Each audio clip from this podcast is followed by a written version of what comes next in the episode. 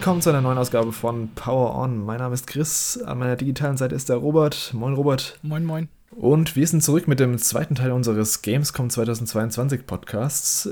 Während wir im ersten Teil über die Messe an sich, die Opening Night Live und unser Erlebnis vor Ort berichtet haben, sprechen wir jetzt heute konkret über die Games, die wir gesehen und angespielt haben. Und da gab es schon einiges, obwohl es dieses Jahr, also wir haben es im Teil davor ja schon besprochen, so ein bisschen gemangelt hat an den großen Hochkarätern, weil einige Publisher eben gefehlt haben, namentlich eben vor allem PlayStation, also Sony, Nintendo und Activision Blizzard, EA, Square Enix und noch viel mehr. Deswegen hatten wir auch selbst gar nicht so viele Pressetermine gemacht. Also wir hatten ein paar Termine, aber ansonsten haben wir uns den meisten Kram eigentlich so vor Ort, also auf den Messehallen angeschaut, Entertainmenthallen. Ja, wir können ja mal trotzdem mit den Sachen starten, die wir angeschaut haben. Und ich weiß, dass du dir, dass du bei Krafton warst, oder Krafton, ich weiß gar nicht, wie sie ausgesprochen werden. Und du hast dir The Callisto Protocol angeschaut. Wir haben es im, im Caster vorher schon gesagt, wir hatten auf der Entertainment-Hallen einen komischen Besuch bei ähm, Callisto Protocol mit unserem ja, Motion-Spiel. Aber du hast jetzt mal das Spiel richtig gesehen und sogar Spielszenen, die bisher noch gar nicht gezeigt wurden, öffentlich, glaube ich. Genau. Da kannst du ja mal ein bisschen erzählen, was, was du da gesehen hast. Ja, also das war dann hinter den Kulissen so eine klassische äh, Hands-off-Videopräsentation. Das heißt, man sitzt in einem kleinen Würfel und schaut sich voraufgezeichnetes Gameplay an. Ähm, vorher gab es dann noch so ein paar einleitende Worte vom Marketing Director vom Spiel, der so ein bisschen die, ja, die Motivation oder die teaminternen Prinzipien erläutert hat, die sie halt anwenden wollen, wenn sie so ein Horrorspiel machen. Also da liegt dann auch schon hm. der Fokus auf, auf äh, Gore und äh, Horror und Spannung, aber eben dann auch so eine gewisse Menschlichkeit, die sie da immer beibehalten wollten, meinte er. Und dann ist er aber auch relativ schnell dann zum Gameplay übergegangen. Hat aber tatsächlich witzigerweise vorher ähm, noch ein paar Worte dazu gefunden, äh, was die bisher gezeigt haben. Und zwar haben sie wohl mehrfach im Folge der Opening Night Live und wahrscheinlich auch schon in Folge der vorherigen äh, Gameplay-Demonstrationen ähm, ja, die Frage bekommen, wie sie diesen ähm, Telekinese-Move balancen, den sie immer gezeigt haben. Also, mhm. das, kennt man ja auch aus Dead Space, wo man dann irgendwie Körperteile ähm, quasi per Telekinese aufheben und wegschleudern konnte. Sowas ähnliches ist jetzt auch in, in The Callisto-Protokoll wieder dabei. Ähm, und da meinte er, das haben sie bisher quasi immer auf dem höchst abgegradeten Level gezeigt und ohne Cooldown. Das mhm. heißt, es wird dann im richtigen Spiel wohl nicht so sein und äh, da sollte man jetzt nicht so nachgehen. Das hätten sie einfach zwecks der Vorführung in den Demos so gemacht und äh, war dann auch in der Demo, die ich gesehen habe, wieder so der Fall. Ähm, was habe ich gesehen? Ähm, vielleicht ganz kurz. Also, es war eine, eine neue Gameplay-Sequenz plus das, was sie auch schon auf der Opening Night Live gezeigt haben, in leicht längerer Form. Ähm, der neuere Teil war dann wahrscheinlich interessanter. Und zwar ähm, war da so ein bisschen Cutscene dabei am Anfang, ähm, wo der Hauptcharakter des Spiels quasi sich zur Aufgabe macht, äh, die Wasserversorgung von einem Teil von diesem Weltraumgefängnis ähm, ja, abzuschalten oder zu manipulieren.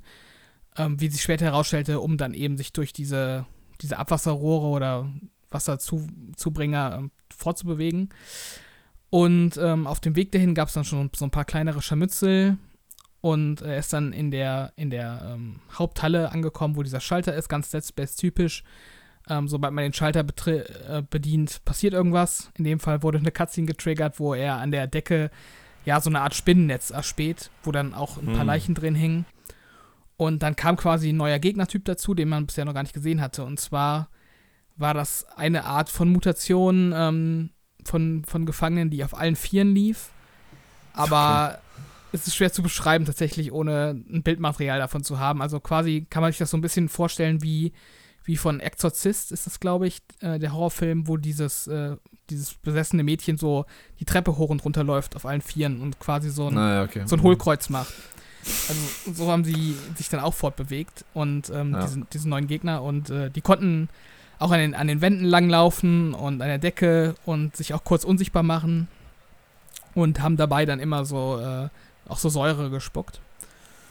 Und äh, ja, das hat mir echt ganz gut gefallen, weil da auch durchaus Stress schon zustande kam. Also das konnte man sehen, dass man da immer in Bewegung bleiben musste und halt quasi zur Aufgabe hatte, diese Spinnenviecher so im Auge zu behalten, weil die sonst äh, ziemlich schnell auch aus dem Sichtfeld wieder verschwunden sind. Also die, die haben auch nicht so offensiv den Nahkampf gesucht, sondern sind dann wirklich immer abgehauen.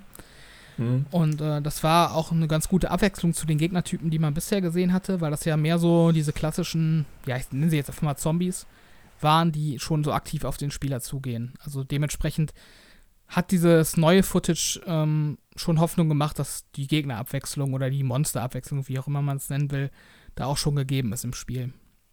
Ähm, ja, ein weiteres neues Feature, was sie gezeigt haben, was sie auch schon auf der Opening Night Live äh, kurz angerissen hatten, ist eben dieses Mutationsfeature, was es jetzt auch ähm, noch weiter von Dead Space abhebt. Und zwar ist es so, dass wohl an unterschiedlichen und auch zufälligen Punkten am Körper der Gegner so Tentakel sprießen können.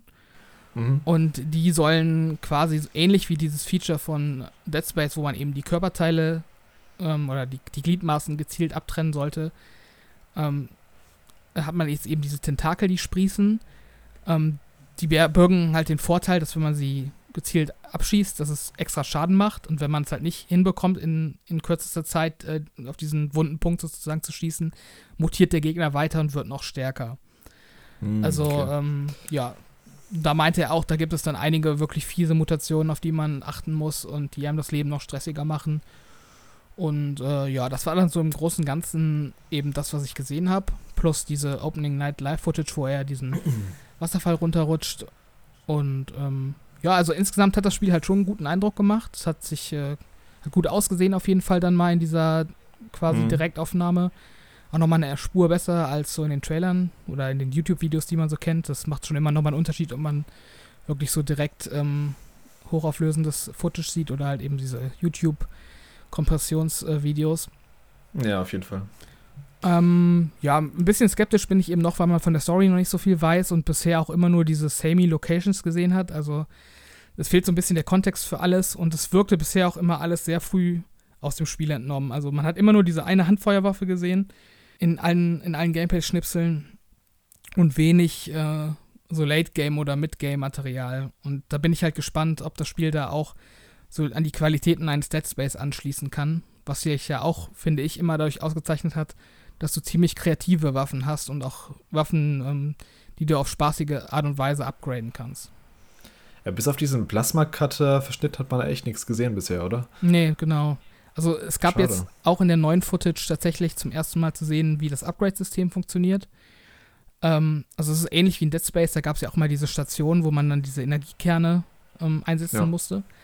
Ähm, so gibt es jetzt hier in der Callisto-Protokoll so eine Art 3D-Drucker, wo du die Waffe reinsteckst und dann mit Credits, also zumindest in dieser Demo-Version, die ich gesehen habe, war das dann nur mit Credits und nicht mit irgendwelchen Extra-Währungen wie in Dead Space. Mhm. Ähm, da hatten dann auch die Waffen wieder so eigene, eigene Skill-Trees, wie auch schon in Dead Space. Und ähm, du konntest dann eben Geld dafür ausgeben, um die zu verbessern. Ähm, ja, also es fand es schwer, da jetzt so die Details zu erspähen, in diesem, in diesem Video, was ich nur gesehen habe, ohne dass ich Pause drücken konnte. Aber das sah auch schon wieder recht umfangreich aus und hatte dann neben so, glaube ich, so klassischen Schadensupgrades auch so Sachen wie, dass du mit dem, ähm, mit dem Knüppel, den du da hast, äh, auch so neue Angriffstechniken freischalten konntest. Mm. Also, das ist dann auch so eine Sache, die mich noch interessieren würde, inwieweit man da seinen Charakter individuell anpassen kann. Aber insgesamt hat es auch einen ganz ordentlichen Eindruck gemacht und auf jeden Fall hat mir die Footage dann auch wieder Lust aufs Spiel gemacht. Aber so ein abschließendes Urteil jetzt zu fällen, ist halt schwierig. Also es macht einen guten Eindruck, aber es könnte halt bisher auch noch alles so ein bisschen Blendwerk sein und es ist die Frage, wie sich das Spiel dann in Gänze entwickelt. Bin vor allem auch gespannt, ob es wirklich seinen Termin am 2. Dezember, also das glaube ich erscheinen, einhält. Mhm. Weil das wirkt momentan echt noch so, wenn du meinst, dass sie bisher immer nur eine Waffe zeigen, immer nur, gefühlt immer nur Szenen aus dem ersten Areal. Das ist wahrscheinlich das, was sie am meisten gepolished haben bisher. Mhm. Ähm, also wäre zumindest die Hoffnung, weil wenn es alles gleich aussehen wäre, wäre auch nicht so geil. Es gibt halt Screenshots, wo sie dann auch mal äh, Screenshots haben, wo man irgendwie außerhalb von diesem Gefängnis unterwegs ist, in so einer Eiswüste. Also es scheint es war auch schon, so eine, so ein, ja. Es war auch so eine Raumstation, oder? Also ja, es ist wohl oder? diesmal wohl so ein Weltraumgefängnis auf irgendeinem so Planeten. Okay. Ich glaube, mhm. glaub, Callisto heißt der Mond, auf dem sich dieses Gefängnis befindet. Ah, okay. Ja, also das waren so meine Eindrücke dann von The Callisto Protocol. Ja, ich bin echt gespannt, weil ich habe richtig Bock auf so ein Dead Space Spiel mal wieder. Da kommt auch das Remake Anfang nächsten Jahres. Ähm, das könnte potenziell ein ziemlicher Hit werden dieses Jahr noch, aber ich sehe da auch noch ein paar äh, Stolpersteine, wenn da, wenn sie nicht aufpassen. Gerade so was Polishing angeht, wie gesagt, ähm, es wirkt gerade so, als würden sie auf Teufel komm raus versuchen, das Game noch dieses Jahr rauszuhauen vor dem Dead Space Remake. Mhm. Das kann natürlich auch nach hinten losgehen, ähm, muss man mal schauen. Wie gesagt, also alles, was ich dazu gesehen habe, sieht eigentlich cool aus. Diese, diese Rutsch-Sequenz hätte ich jetzt vielleicht nicht gebraucht aus dem Trailer, aber mhm. mein Gott. Ja, wirkt dann halt so ein bisschen krampfhaft aufgesetzt und irgendwie noch äh, Gameplay-Abwechslung bieten zu können. Aber mhm. ja, es gab halt auch in Dead Space ab und zu mal so Sequenzen, die dann so ein bisschen geskripteter waren, wo man dann irgendwo im All irgendwo runtergefallen ist und dann noch so Trümmerteilen ausweichen musste oder von diesem ja. Tentakelviech irgendwie durch die Gänge gezogen wurde. Also so geskriptete Momente hatten die, die Spiele auch früher immer. Mhm. Von daher, ja, mal abwarten. Storytechnisch erwarte ich mir da ehrlich gesagt nichts. Also da war schon Dead Space 1 äh, zumindest auch nicht so ein Kracher. Dead Space 2 fand ich ganz interessant von der Story her. Da gab es auch ein bisschen mehr Charaktere, glaube ich, wenn ich mich recht erinnere. Mhm. Aber da war, erwarte ich vom Callisto-Protokoll eigentlich nicht so viel. Ich hoffe einfach, dass, dass die Action gut ist und ähm, die Gegner cool sind. Ja, bei Dead Space hast du aber zumindest dieses ähm, Framing von diesem Unitologen, dieser Scientology-Verschnitt, der da diesen mm. Marker immer anbetet und äh, so eine Art Religion darum gegründet hat. Ja, so einen Antagonist hat man noch nicht richtig gesehen, oder bisher? Nee, also man, also soweit ich informiert bin, weiß man auch gar nicht genau, woher dieses Virus kommt, was da die Leute ähm, ja so infiziert hat. Also, okay. So diese ganze Story-Hook fehlt mir halt bisher noch, dass man davon mal was mm. zu sehen bekommt. Ja, ist halt die Frage, ob die das, also wahrscheinlich werden sie schon absichtlich äh, bisher nicht gezeigt haben oder viel drüber geredet haben. Mhm. Äh, ob aus Spoilergründen oder weil es halt nicht so prall ist, keine Ahnung. Muss man abwarten. Ähm, dann können wir weitergehen. Ich war bei Bandai Namco, habe einen Bandai Namco-Termin gehabt, wo sie so ihr ganzes Line-Up präsentiert haben.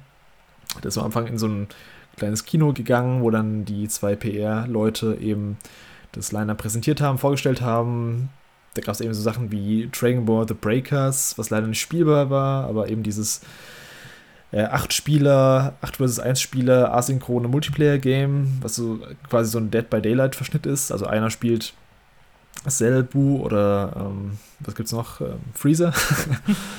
Und die anderen Leute müssen eben davor wegrennen. Und das ist so ein bisschen das Prinzip. Ähm, war wie gesagt leider nicht spielbar, aber Technisch sieht es ein bisschen ja, framey aus. Bin ich mal gespannt, ob das richtig läuft. Das soll ja auch für Switch noch rauskommen. Also mhm. bin ich mal gespannt. Wirkt auch nicht, als hätte du das größte Budget. Aber ist auch mal lustig, ein Dragon Ball Spiel zu haben, was vielleicht ein bisschen anders ist und was jetzt nicht äh, ja. der 500.000. Prügelspiel ist. Mhm. Die Idee fand ich tatsächlich auch immer ziemlich lustig, dass man da mal was anderes draus macht. Und äh, ich fand auch das Gameplay an sich, also es sah schon danach aus, als hätte ich Bock, da mal wenigstens mal reinzuschauen. Ja. Aber ja, das, das, sieht halt schon insgesamt ein bisschen kostengünstiger produziert aus. Und dann ist die Frage, wie groß der Umfang ist und wie lange das dann auch Spaß macht. Also. Mhm. Ich glaube, da konnte man auch Olong und Bulma und sowas spielen, eben so halt Charaktere, die eigentlich nicht so fürs Kämpfen bekannt sind. Ja, könnte ganz lustig werden. Ich bin mal auf den Preis. Ich weiß gar nicht, ob es viel kosten wird. Also ich glaube, Free-to-Play wäre eigentlich eine gute Variante, aber ich glaube, es ist nicht Free-to-Play. mhm. äh, ja, mal abwarten. Also Dragon Ball The Breakers. Dann an Anime-Kram noch hatten sie JoJo's Bizarre Adventure von diesem dieser bekannten Anime-Reihe.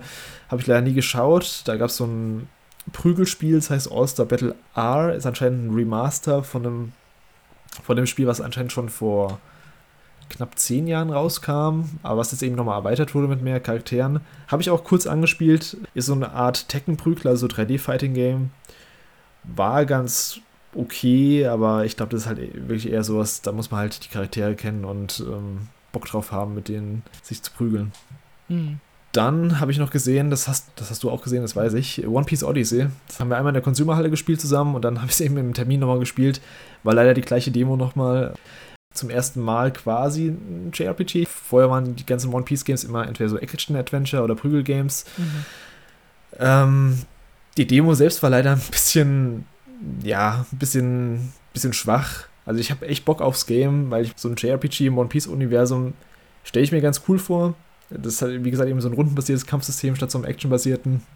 Aber die Demo selbst, also du hast halt kein Problem gegen die Gegner äh, zu kämpfen. Du hast A gedrückt die ganze Zeit und bist durchgerusht. Von den ganzen mhm. taktischen Möglichkeiten und den Effekten und Schwächen und sowas.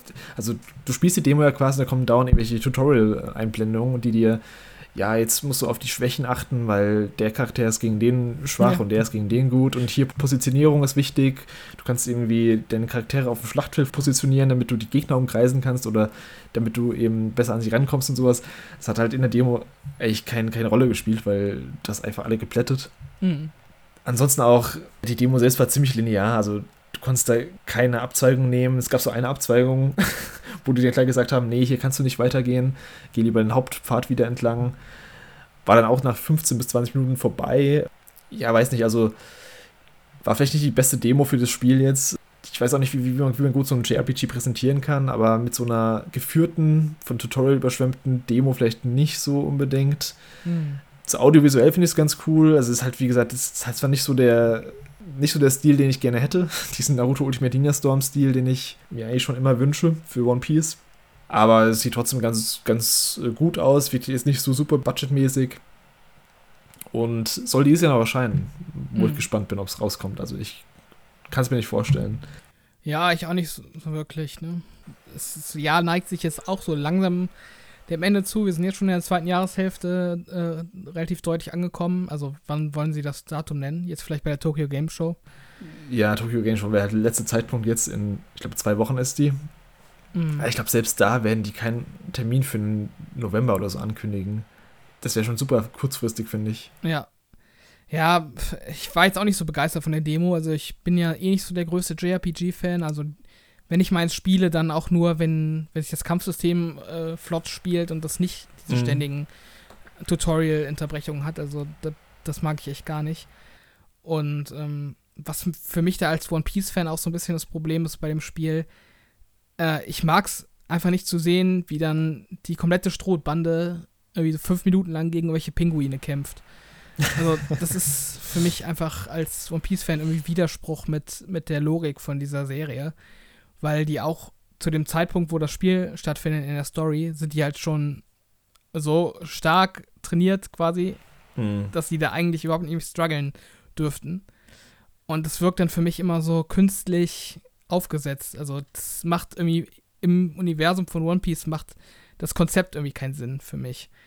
Ja, das stimmt schon. Also es macht schon keinen Sinn. Ich kann darüber weg, hinwegsehen, also als JRPG-Rollenspielsystem, dass man da eben auch so Standardgegner braucht, ähm, ja, also muss man mal schauen.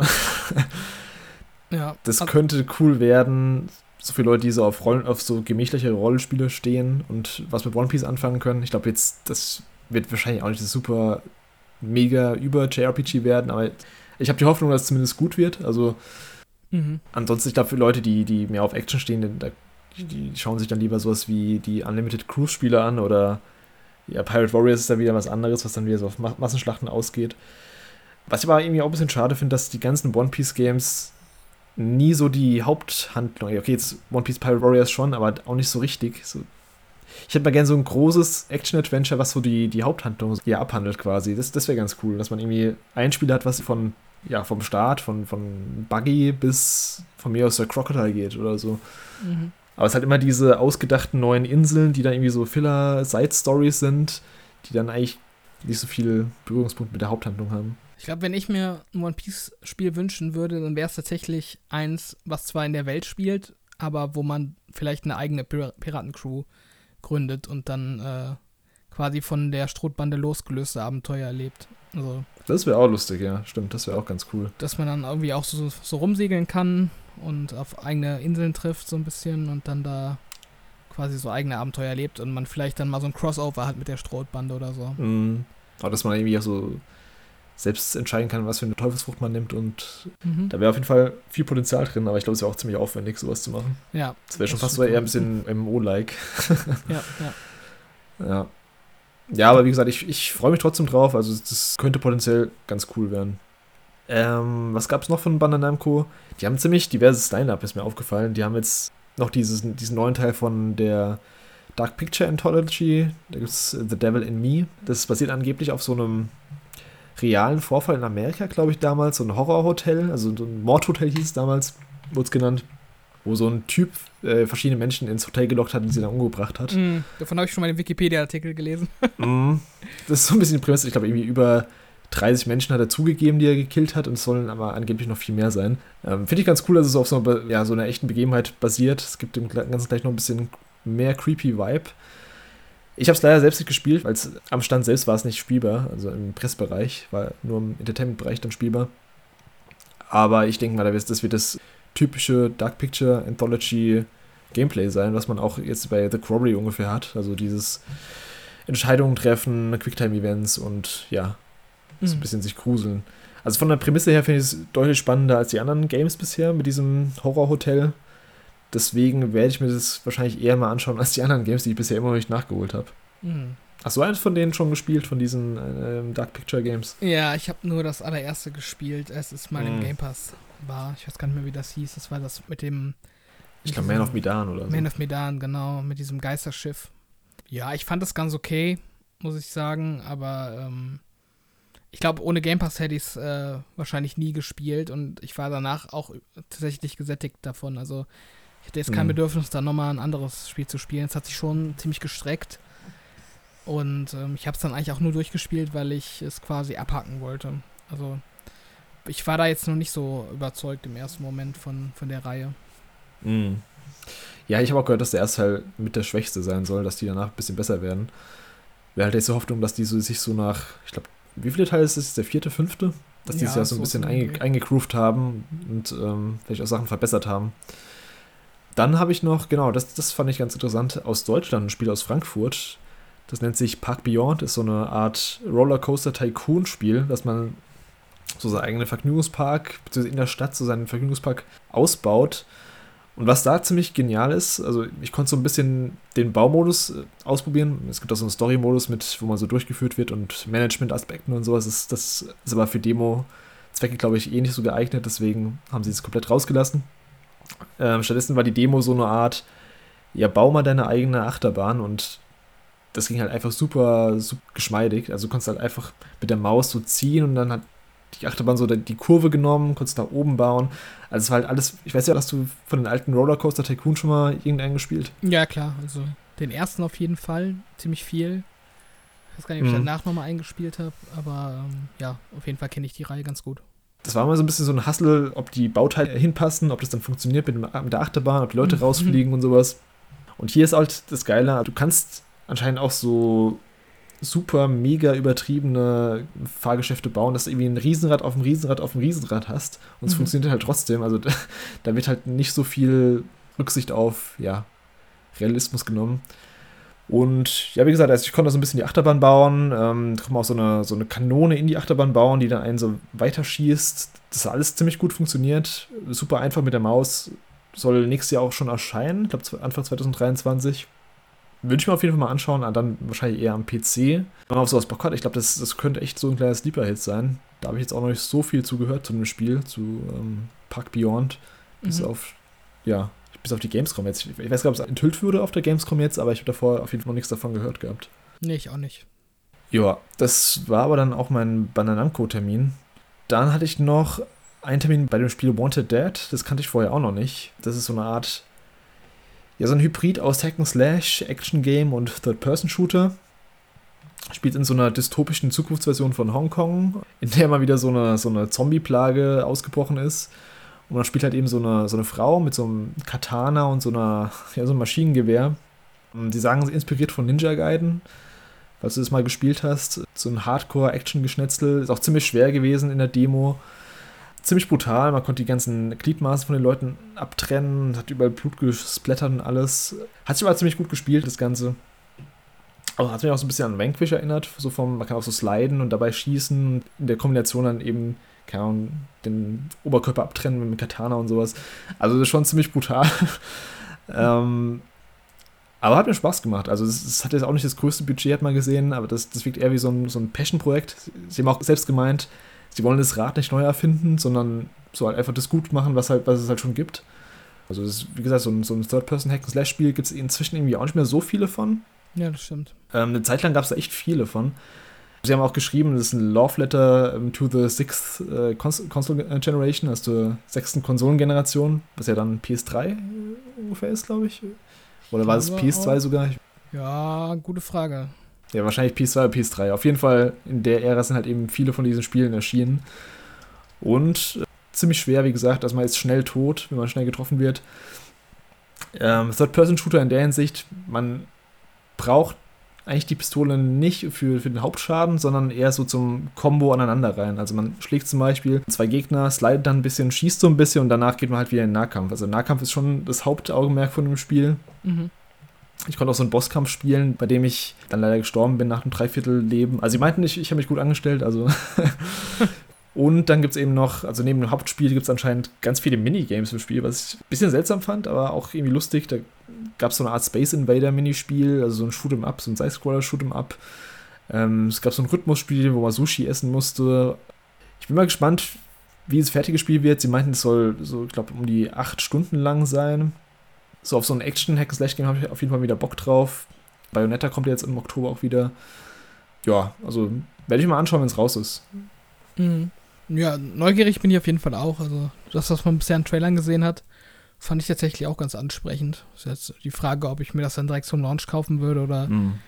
oder ein bisschen warten würde. Aber insgesamt schon eine gute Sache. Ja, ich habe gerade mal auch mal gegoogelt, sechste Konsolengeneration ist tatsächlich schon PS2 und Xbox ah, okay. und GameCube mhm. gewesen. Okay, ja.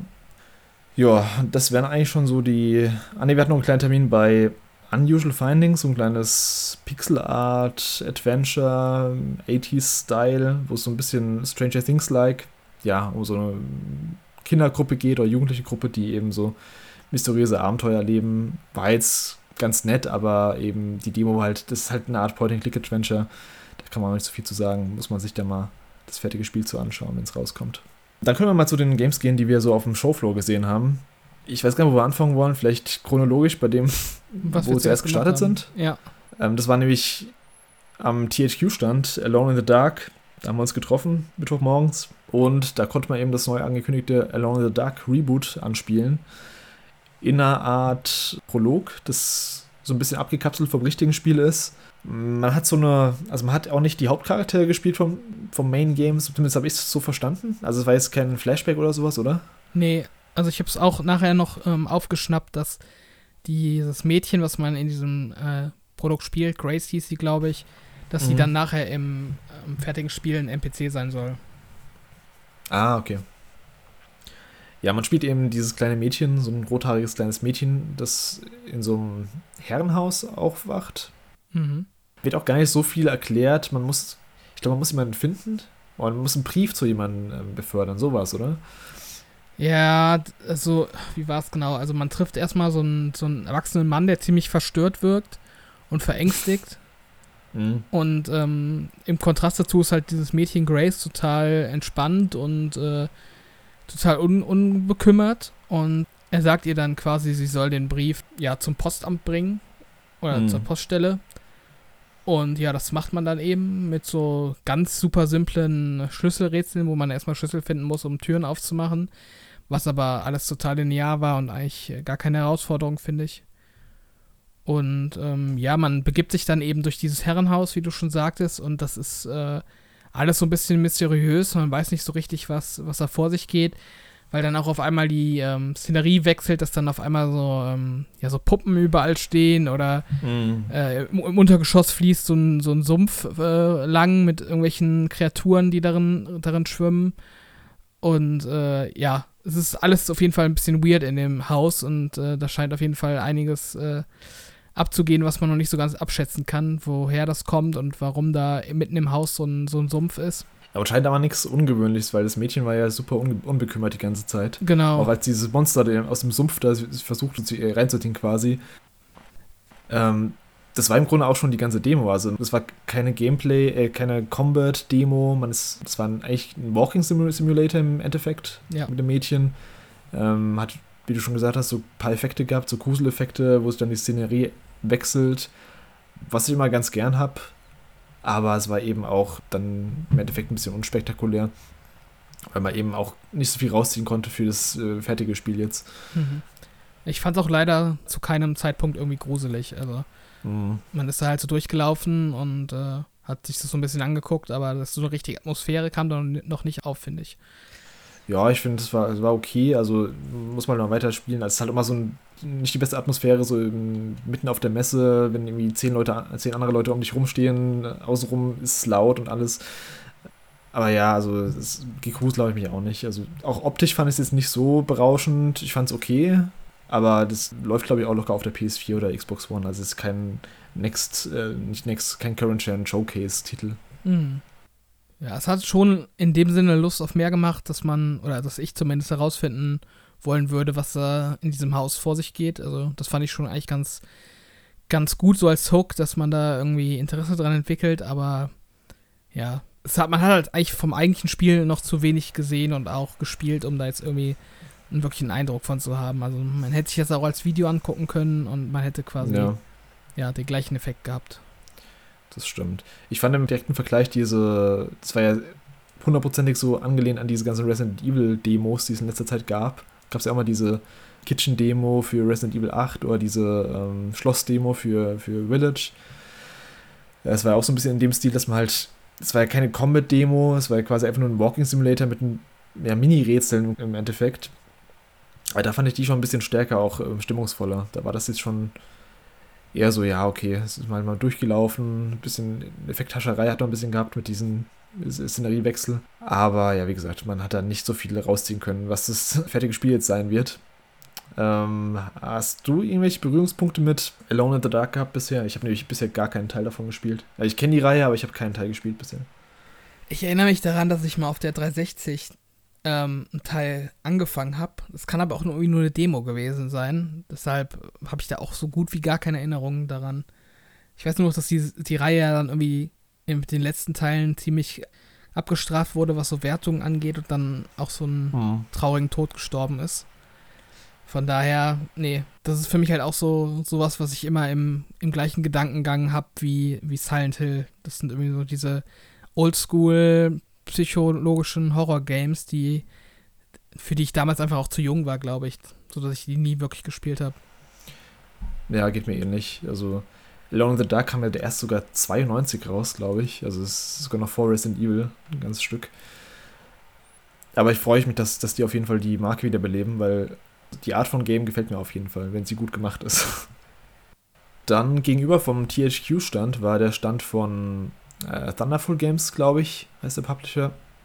Und da war Planet of Lana, das ja so eine Art 2D-Puzzle-Plattformer, wie man jetzt schon öfters gesehen hat. So im Stile von Limbo, Inside, Little Nightmares.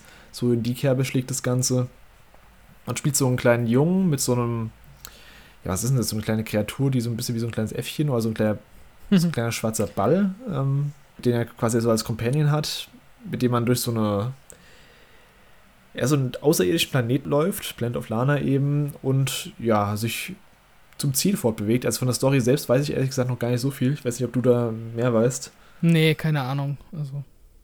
Und genau, da muss man eben, wie schon gesagt, wie bei, ähnlich wie bei Little Nightmares oder bei Limbo Inside, ja, so 2D Jump'n'Run Rätselabschnitte mit Kisten verschieben und äh, Schalter betätigen und da hilft eben dieses kleine Viech, ich weiß gar nicht, wie es heißt, dieser kleine Buschelball, ähm, zum Beispiel, indem man ihm, also man kann ihm befehligen, dass er zum Beispiel an einer Stelle sitzen bleibt, der kann zum Beispiel auf dem Schalter sitzen bleiben, man selbst springt dann über die Brücke und ja, und so weiter. Oder zum Beispiel, dass er an Stellen rankommt, wo man selbst nicht rankommt oder für einen eben so Seile durchbeißt, äh, mit denen dann wiederum andere Konstruktionen ausgelöst werden, wodurch man eben durchs Level kommt. Fand ich ganz nett. Die Demo selbst war jetzt ein bisschen, visuell fand ich die ein bisschen eintönig. Man hat nur diesen einen Hintergrund gesehen, dieses ähm, Gras, grüne Gras, die, diese grüne Grasebene. Mhm. Spielerisch war es ein bisschen träger, aber es könnte schon ganz nett werden. Also ist halt so, die Art von Spiel hat man jetzt schon halt ein paar Mal gesehen. Es kommt schon stark darauf an, was die restlichen Level noch so zu bieten haben dann. Ob die irgendwie kreativ sind, was die, was die Rätsel angeht, ob die visuell gut sind. Das, was man jetzt halt gesehen hat, war halt dieses eine Gras-Ding, ähm, was nett war, aber hat mich jetzt auch nicht umgeblasen. Mhm. Ja, du hast Limbo und so als Vergleich genommen. Da muss man vielleicht noch dazu sagen, dass hier dieser Horroraspekt äh, komplett fehlt. Das ist halt ein sehr buntes Spiel und äh, sehr kindgerecht.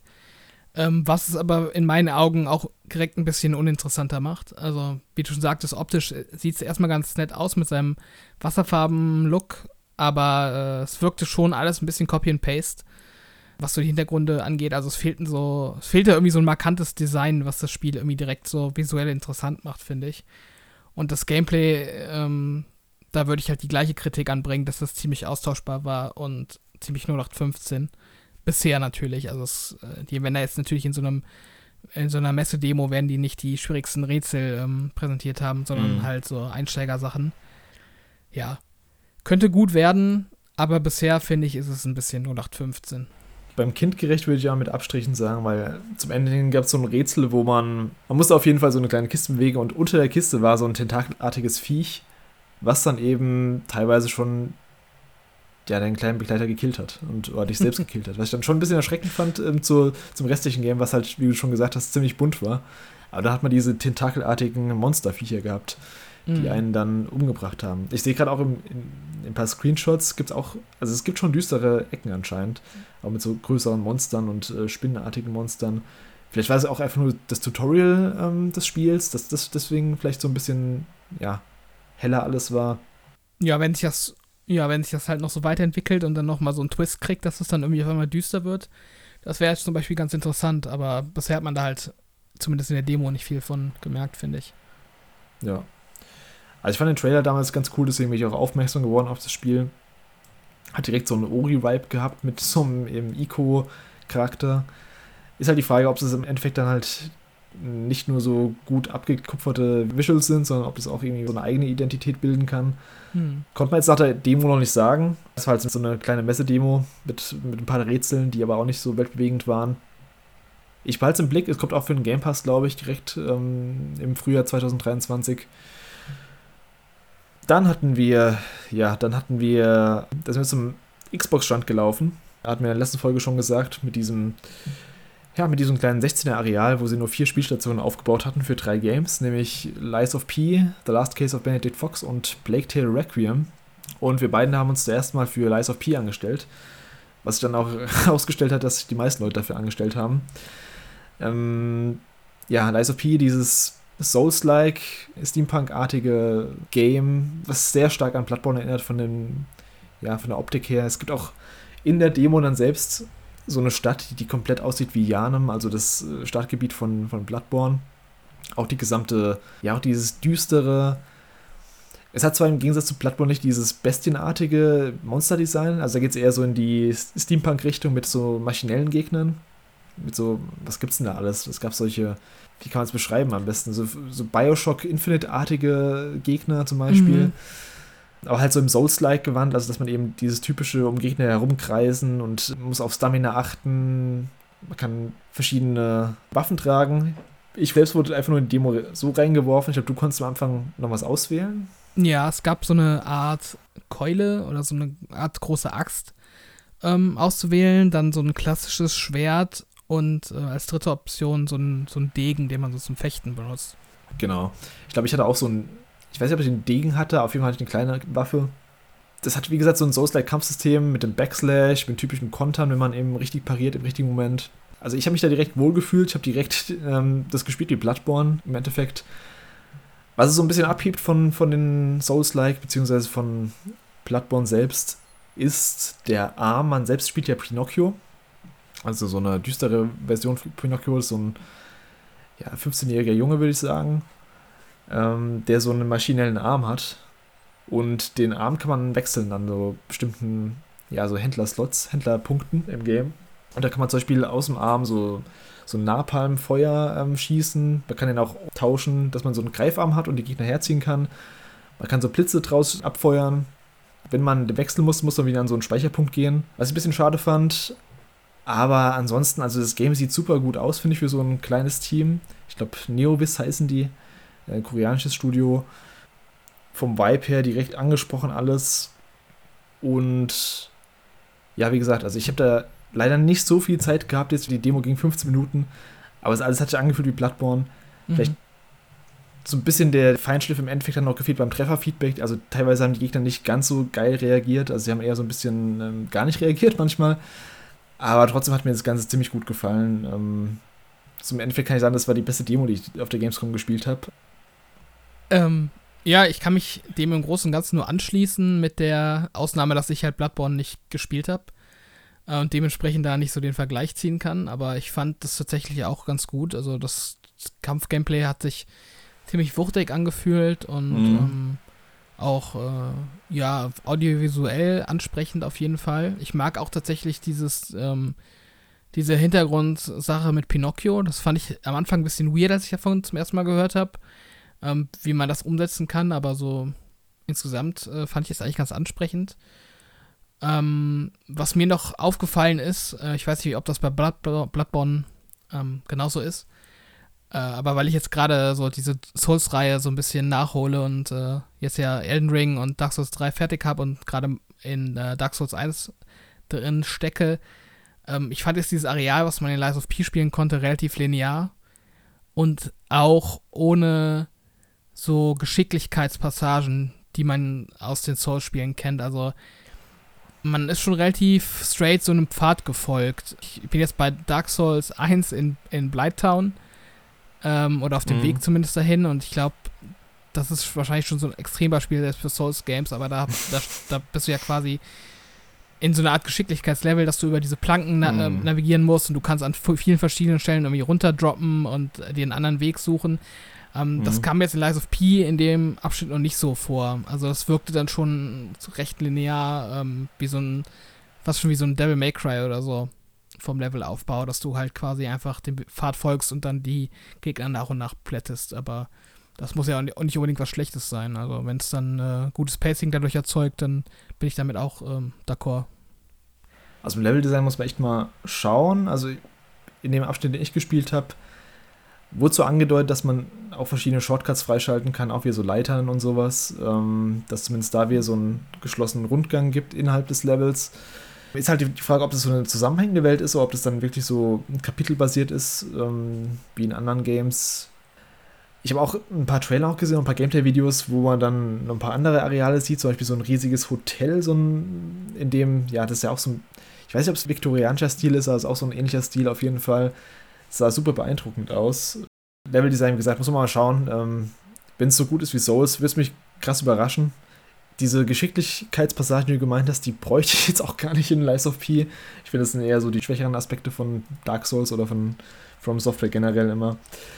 Ähm, ansonsten kann es auch gerne so ein bisschen mehr in die Action-Richtung gehen. Es ist nicht so behäbig wie in einem Dark Souls. Es gibt auch so Spezialangriffe, die ziemlich, ja, ziemlich schnell actionreich sind. Und diese Aufsätze, die erinnern krass an Devil May Cry 5 zum Beispiel da gibt es auf jeden Fall extrem viel Potenzial und auch storytechnisch erwarte ich mir ein bisschen mehr als bei, bei Dark Souls oder bei ähm, Bloodborne. Also zumindest, dass, dass die Geschichte ein bisschen, ja, ein bisschen direkter erzählt wird. Man hat es ja in den Trailern schon gesehen mit mhm. ähm, Geppetto heißt er, glaube ich, gilt der ähm, Vater von Pinocchio, also quasi der Puppenhersteller. Ja, genau. Der auch so ein bisschen ambivalent wirkt im Trailer. Vielleicht ist der im Endeffekt der Bad Guy, weiß man auch nicht so richtig. Also da stelle ich mir auf jeden Fall ein bisschen mehr Potenzial vor. Man hat auch gesehen, Pinocchio selbst hat so einen Companion, der mit einem redet. Ja, der Companion ist doch die, die, ähm, die Grille, oder? Von Pinocchio. Genau, die Grille, ja. Das, das finde ich auch ganz cool, dass sie das dann übernommen haben quasi. Was aber dann eben so eine mechanische ähm, Grille ist, oder? Also im, im Vermutlich, ja. Ich weiß es nicht. Ja. ja, auf jeden Fall war, war eine ziemlich coole Demo. War auch, wie gesagt, mit die Demo, wo die meisten Leute angestanden waren auf der Gamescom.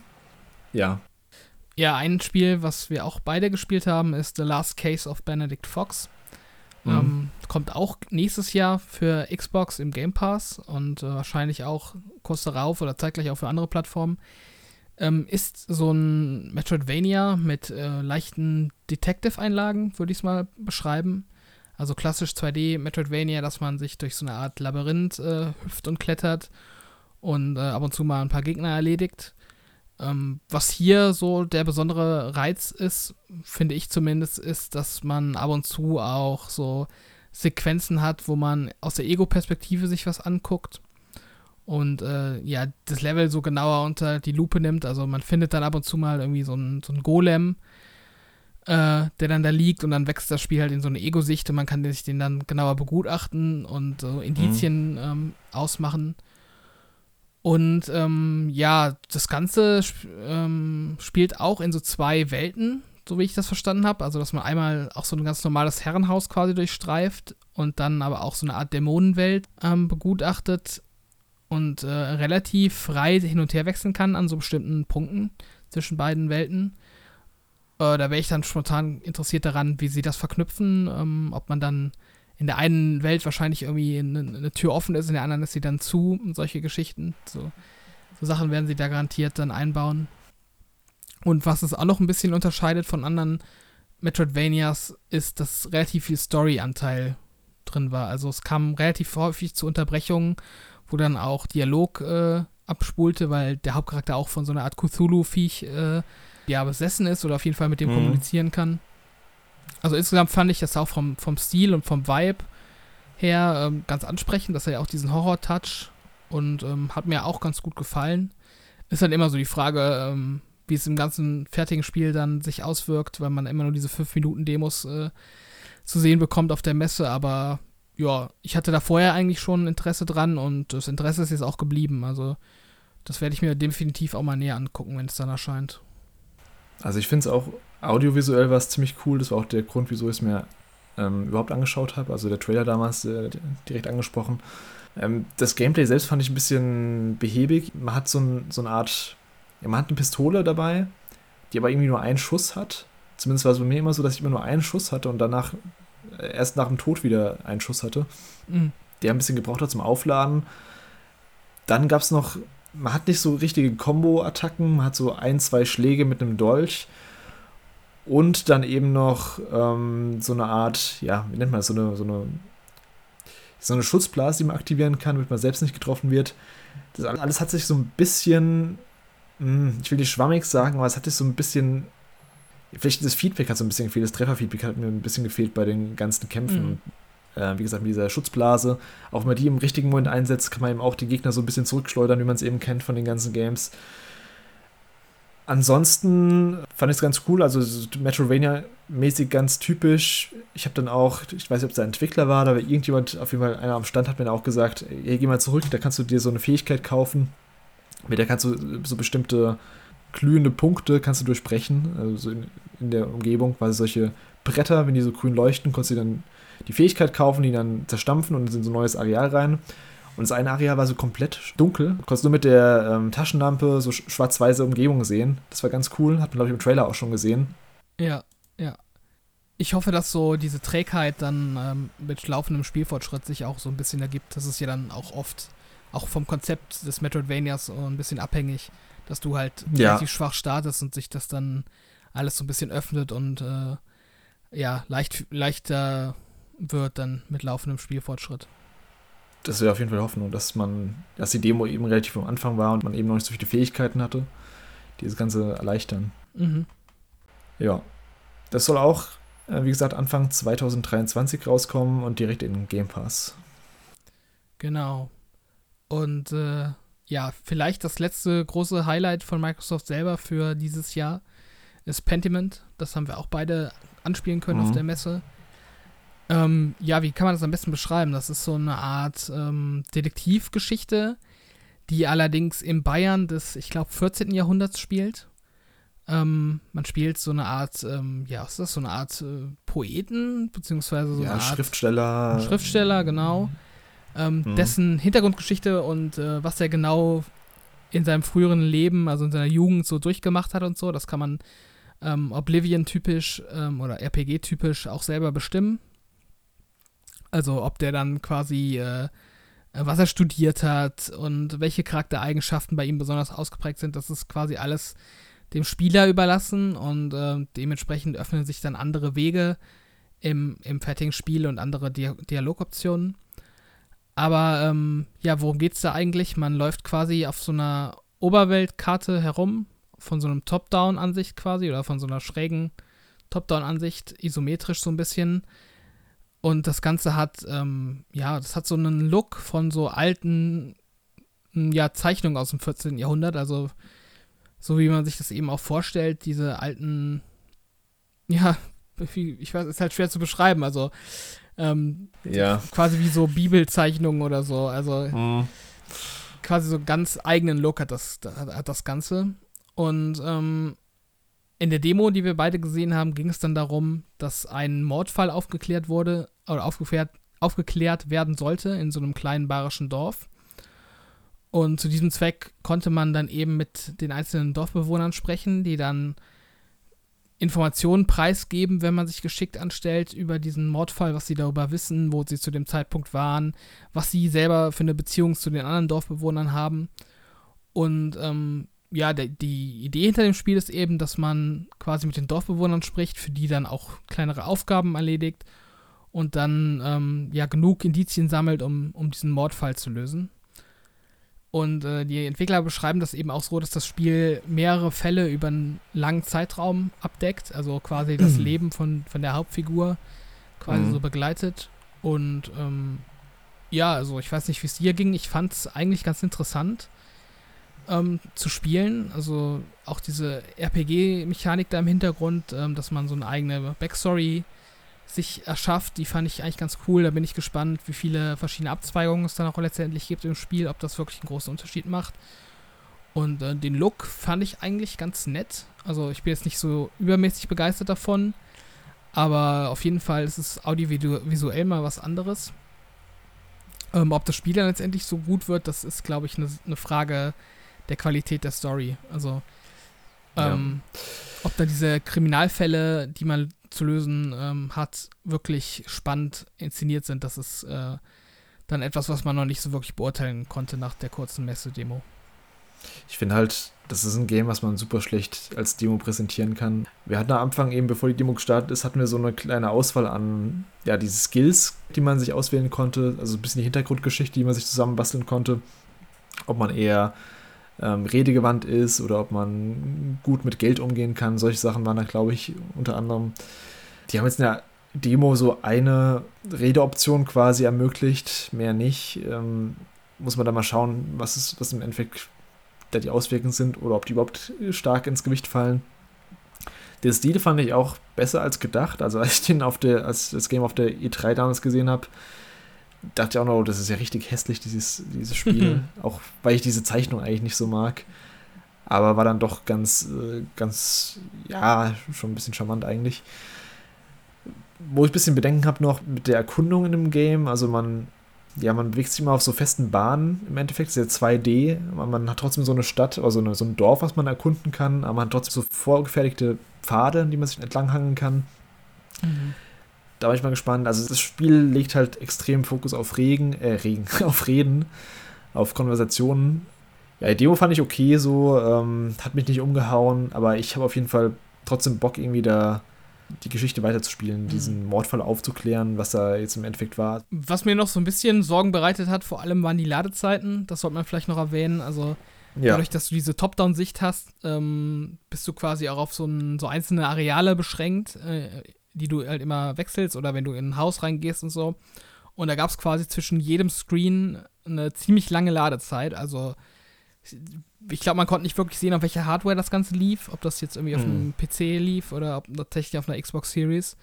Äh, da sollten sie auf jeden Fall nachbessern, finde ich. Also das Spiel sieht jetzt auch grafisch nicht so anspruchsvoll aus, als nee. ob das da jetzt groß laden äh, müsste. Aber das waren schon so Ladezeiten von so, ja, ich sag mal 20 bis 30 Sekunden teilweise, würde ich schätzen.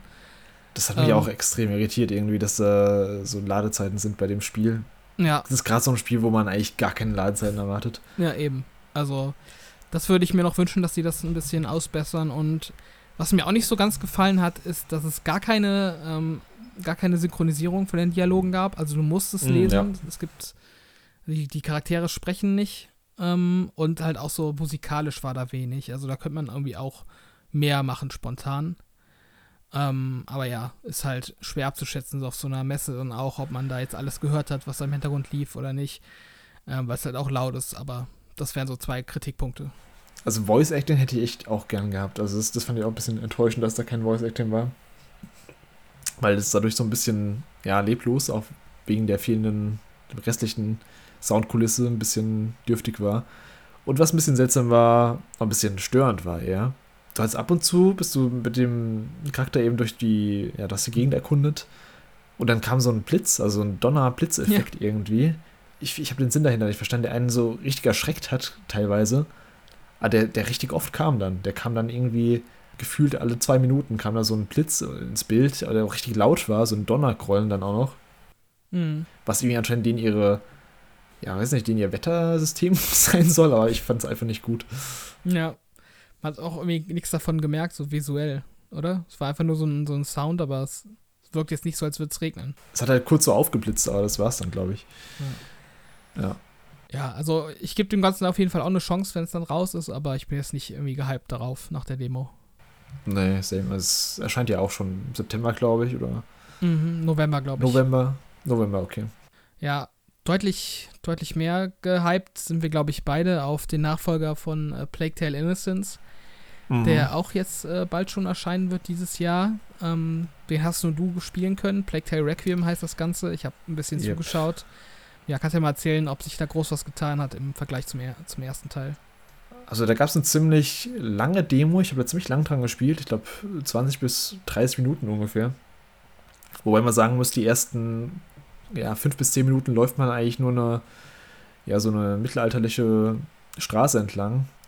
Man hat auch in der Demo wieder ähm, Amicia, glaube ich, heißt sie, gell? Amicia gespielt. Mhm aber nicht mit ihrem Bruder. Das war nämlich so ein bisschen das Ziel von der Demo, dass man den Bruder ausfindig macht oder zumindest den Bruder vor irgendwas warnen soll. Ähm, hat diesen kleinen Kameraden von diesen, diesen Kräutermischer, den gab es auch schon im ersten Teil, der eben diese ganzen Alchemie-Kram, oder? Ja, diesen Alchemie-Typ, genau, der eben Rauchbomben und ähm, alles Mögliche craften konnte dann. Der hat einen begleitet. Was mir direkt aufgefallen ist, es sieht grafisch echt ziemlich gut aus. Also gerade die Gesichter und sowas, das, das sieht echt schon richtig AAA-Niveau aus, wo ich auch sagen würde, das ist eigentlich ein AAA-Game inzwischen. So spielerisch an sich hat man dann ja eigentlich das Übliche gehabt, was man auch schon in Requiem gehabt hat. Man hat eben diese Rattenschwärme gehabt, denen man ausweichen muss, die in den Straßen umherwandern, die man aber gleichzeitig zu seinem Vorteil nutzen kann, wenn man zum Beispiel einen, ja, so einen feindlichen Soldat sieht und ähm, der eine Fackel trägt, mit der er die Ratten abwehrt, kann man eben quasi dann einfach die äh, Fackel ausschießen mit, was gibt's denn da, Sand oder ähm, so Asche? Ja, so komisches Pulver, ne? Was man da ja, genau. Und dann stürzen sich eben die ganzen Ratten auf den und man kann eben außen rumlaufen. Und das sind immer so die, die typischen Rätsel, die man auch schon im ersten Teil hatte. Das zieht sich dann auch so bis zum Ende durch. So Gameplay-mäßig hat sich, finde ich, jetzt nicht so viel verändert in der Demo. So ein typisches Stealth, ähm, Action, Adventure, Gameplay, was man auch schon damals hatte, auch das wurde ja auch stark mit Last of Us immer verglichen, was mhm. ja auch, das stimmt, also es spielt schon so ähnlich, nur dass man halt eben keine Schusswaffen hat, sondern, beziehungsweise keine modernen Schusswaffen, hat eben so eine Steinschleuder oder so ein, ich glaube später soll es auch noch einen Bogen geben, ähm, also das ganze Arsenal soll sich auch später noch ein bisschen upgraden. Aber ansonsten ist es wie gewohnt eigentlich. Ähm, ja, freue ich mich drauf. Kommt auch direkt in den Game Pass wieder. auch im Oktober. Ich glaube, 11. Oktober soll es erscheinen. Gebe ich mir auf jeden Fall. Ähm, ja, du glaubst auch, oder? Ja, auf jeden Fall. Also, das ist tatsächlich auch so eins der Spiele, die dieses Jahr noch erscheinen, ähm, auf die ich mich freue. Dadurch, dass ich auch keine PS5 habe bisher, äh, gehen mir auch so Sachen wie God of War. Deswegen, ähm, ja, ist das so auf jeden Fall so eins der Hauptspiele für mich noch für den Rest des Jahres. Genau. Hast du ähm, in der Demo gesehen, dass du äh, äh, diese Ratten auch mal so direkt steuern konntest? Weil das ist ja auch, glaube ich, eines der neuen Features, dass äh, Hugo ähm, da äh, mehr Kontrolle über diese Rattenschwärme äh, bekommt und äh, damit dann Leute angreifen kann. Nee, habe ich leider nicht. Wie gesagt, ähm, Hugo war ja gar nicht dabei war an der Demo, es war nur ja. Amicia. Ähm, aber hat es ja im ersten Teil auch schon gegen Ende gehabt, dass man die Rattenschwärme kontrollieren konnte. Mhm. Ich weiß nicht, ob man sie direkt steuern konnte, ob man sie nur irgendwo hinlocken konnte. Bin ich mir gar nicht mehr ganz sicher. Nur weiß ich gerade auch nicht mehr. Wobei ich glaube, man konnte sogar Ratten steuern, oder? Gab es nicht diese Stealth-Segmente im ersten Teil? Boah, das ist schon ein bisschen lang her, auf jeden Fall. Nee, konnte man aber auf jeden Fall nicht ähm, in der Demo leider. Ja, aber wenn es sonst wieder einen ordentlichen Eindruck hinterlassen hat, dann ist das ja auch schon mal ganz okay. Ist halt die Frage, was sie dann erzählerisch daraus machen. Ähm, der erste Teil wurde dann auch schon so ein bisschen, ist so ein bisschen stark ins Übernatürliche abgedriftet gegen Ende hin, was ich nicht so sehr mochte. Aber ja, mal schauen. Ansonsten habe ich eigentlich nur noch, ich habe nicht so tausendmal so ein paar Demos geladen von einem Indie Arena Booth und da habe ich mir unter anderem Fall of Porcupine angeschaut. Das ist so eine Art Story-Adventure mit so einem Comic-Look. Ich weiß nicht, ob du es schon mal gesehen hast. Das ist, mhm. Da spielt man so eine kleine Taube, die ein, die ein Arzt ist, also die quasi gerade im Krankenhaus neu angefangen hat. Und das hat mich ziemlich überrascht, die Demo, weil die ging erstens ziemlich lang. Es war so ein komplettes Prolog-Abenteuer, was knapp zwei Stunden ging. Und ja, was macht man da? Man spielt eben diese Taube Finlay und man beschreibt so den Krankenhausalltag und redet mit Patienten, kümmert sich um die, erkundet die Gegend, geht am Abend dann mit seinen Kollegen ähm, Feierabend Bier trinken. Da gibt es auch so kleine Raufereien in der Bar. Ähm, wirkt wie so ein richtiges Good Feel Adventure. Hat auch ziemlich viel und ziemlich schönen Humor gehabt. Das sind alles so anthropomorphe Tiere. Es gibt zwar auch ein paar Menschen und sowas, aber hat mich überrascht. Ist auch übrigens auch ein Game aus Deutschland. Buntspecht heißen die. Buntspecht, Buntspecht GmbH oder Buntspecht ähm, Studios heißen die. Vielleicht zum Gameplay, was macht man? Also, das ist. Man hat so leichte Jump'n'Run-Einlagen am Anfang und teilweise zwischendrin auch wieder. Ansonsten redet man eben viel. Und ja, die Haupt-Gameplay-Elemente waren jetzt in der Demo zum Beispiel, wenn man die Patienten versorgt. Das waren, das wurde so dargestellt, dass es so kleine Minispiele waren. Ähm, zum Beispiel musste man zur Untersuchung verschiedene Knöpfe gedrückt halten. Also wurden die Knöpfe eben angezeigt, musste die in der richtigen Reihenfolge gedrückt lassen.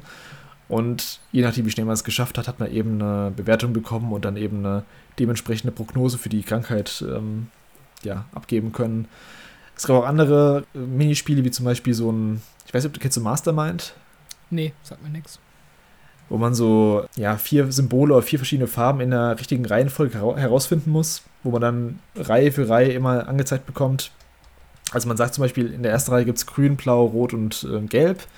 Und dann wird einem angezeigt, Mhm. Hey, okay, du hast das Rote am richtigen Platz herausgefunden, aber du hast zwei andere falsch und da muss man halt sich so nach und nach ähm, herantasten, ja, dass man ja. eben die richtige Reihenfolge in der richtigen Kombination hat.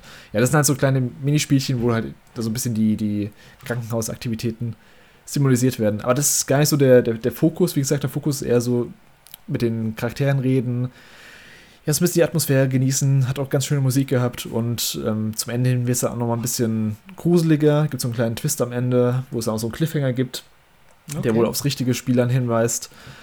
Ähm, ja, wie gesagt, freue ich mich drauf. Ist ein schönes Story-Adventure aus Deutschland. Kann man sich auf jeden Fall mal geben. Steam ist kostenlos. Ähm, geht, wie gesagt, knapp zwei Stunden. Ist auf jeden Fall schon mal eine ordentliche Länge für so eine Demo. Ja, das ist halt echt so eine, ja, eigentlich so ein, so ein, so ein Free Game quasi. Was dann eben auch die Vorgeschichte zum, zum richtigen Spiel sein soll. Mhm. Ja, der Stil ist ja eigentlich auch ganz hübsch. Also es sieht jetzt auch nicht so nur, nur nach 15 aus. Mhm. Ich finde, es wirkt auch nicht so billig, dieser Comic-Stil. Äh, ist mir auch direkt aufgefallen, deswegen wollte ich mir auch die Demo holen. Mhm.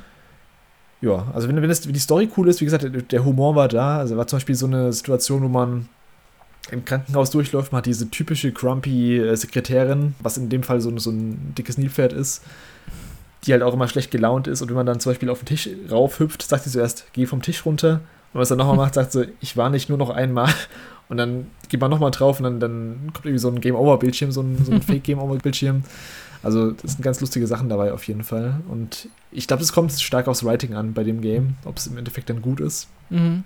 Aber das, was ich bisher gespielt habe, war, war cool. Also, da bin ich mal gespannt, wie groß das fertige Game wird, wenn das jetzt schon zwei Stunden waren. Ähm, ja, wie gesagt, erscheint auch 2023. Wann genau, weiß man leider noch nicht. Mhm, mh. Ja, ist so ein bisschen so Bojack Horseman-Vibes kriege ich davon. Wenn ich, mich, mhm. wenn ich mir das so anhöre, was du erzählst, also, dass du diese Tiere hast. Bojack Horseman ist ein bisschen extremer so vom Humor her, würde ich sagen. Das ist mhm. eher so ein bisschen liebevoller Humor bisher. Bojack Horseman geht schon ein bisschen in die krassere Richtung, ja. Okay. Das ist alles ein bisschen äh, freundlicher sozusagen. Ja, ja.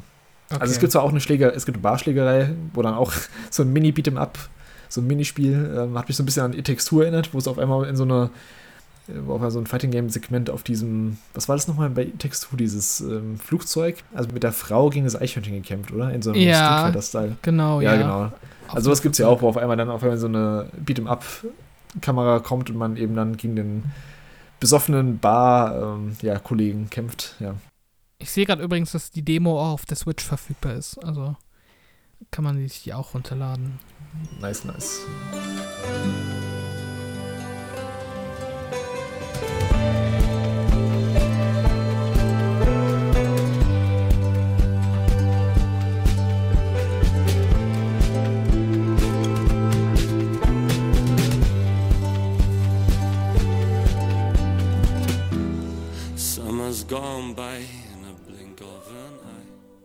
Okay, mittlerweile ist der gute Sebastian zu uns gestoßen. Äh, Gaming Village User kennen ihn mhm. unter seinem Nickname Yoshi. Und gemeinsam wollen wir jetzt noch ein paar weitere Titel besprechen. Und ähm, den Anfang machen wir am besten mit einem Spiel, das wir alle drei gespielt haben, und zwar das neue Sonic, ähm, das auf den schönen Namen Frontiers äh, hört. Und ähm, ja, am besten, Yoshi, du als Experte für Sonic Games, äh, kannst ja mal so ein bisschen deine Eindrücke schildern und worum es in Sonic Frontiers eigentlich geht. Ja, gern. Also Sonic Frontiers setzt ja in der Präsentation relativ stark auf seine Oberwelt. Ähm, die Oberwelt sieht auf den ersten Blick aus wie eine Open World. Ähm, erinnert auch stark an äh, Breath of the Wild von der Ästhetik her. Aber spielerisch würde ich sagen, ist die Oberwelt doch äh, deutlich anders, weil äh, sie jedenfalls gemessen an der Demo stark segmentiert ist. Also man kann sich in der Welt nicht frei bewegen, sondern hat kleine Areale, in denen man sich frei bewegen kann und schaltet dann nach und nach weitere Areale frei, die man betreten kann. Und das ist, soweit ich das äh, weiß, auch in fünf verschiedene Inseln geteilt, die wiederum komplett äh, voneinander getrennt sind.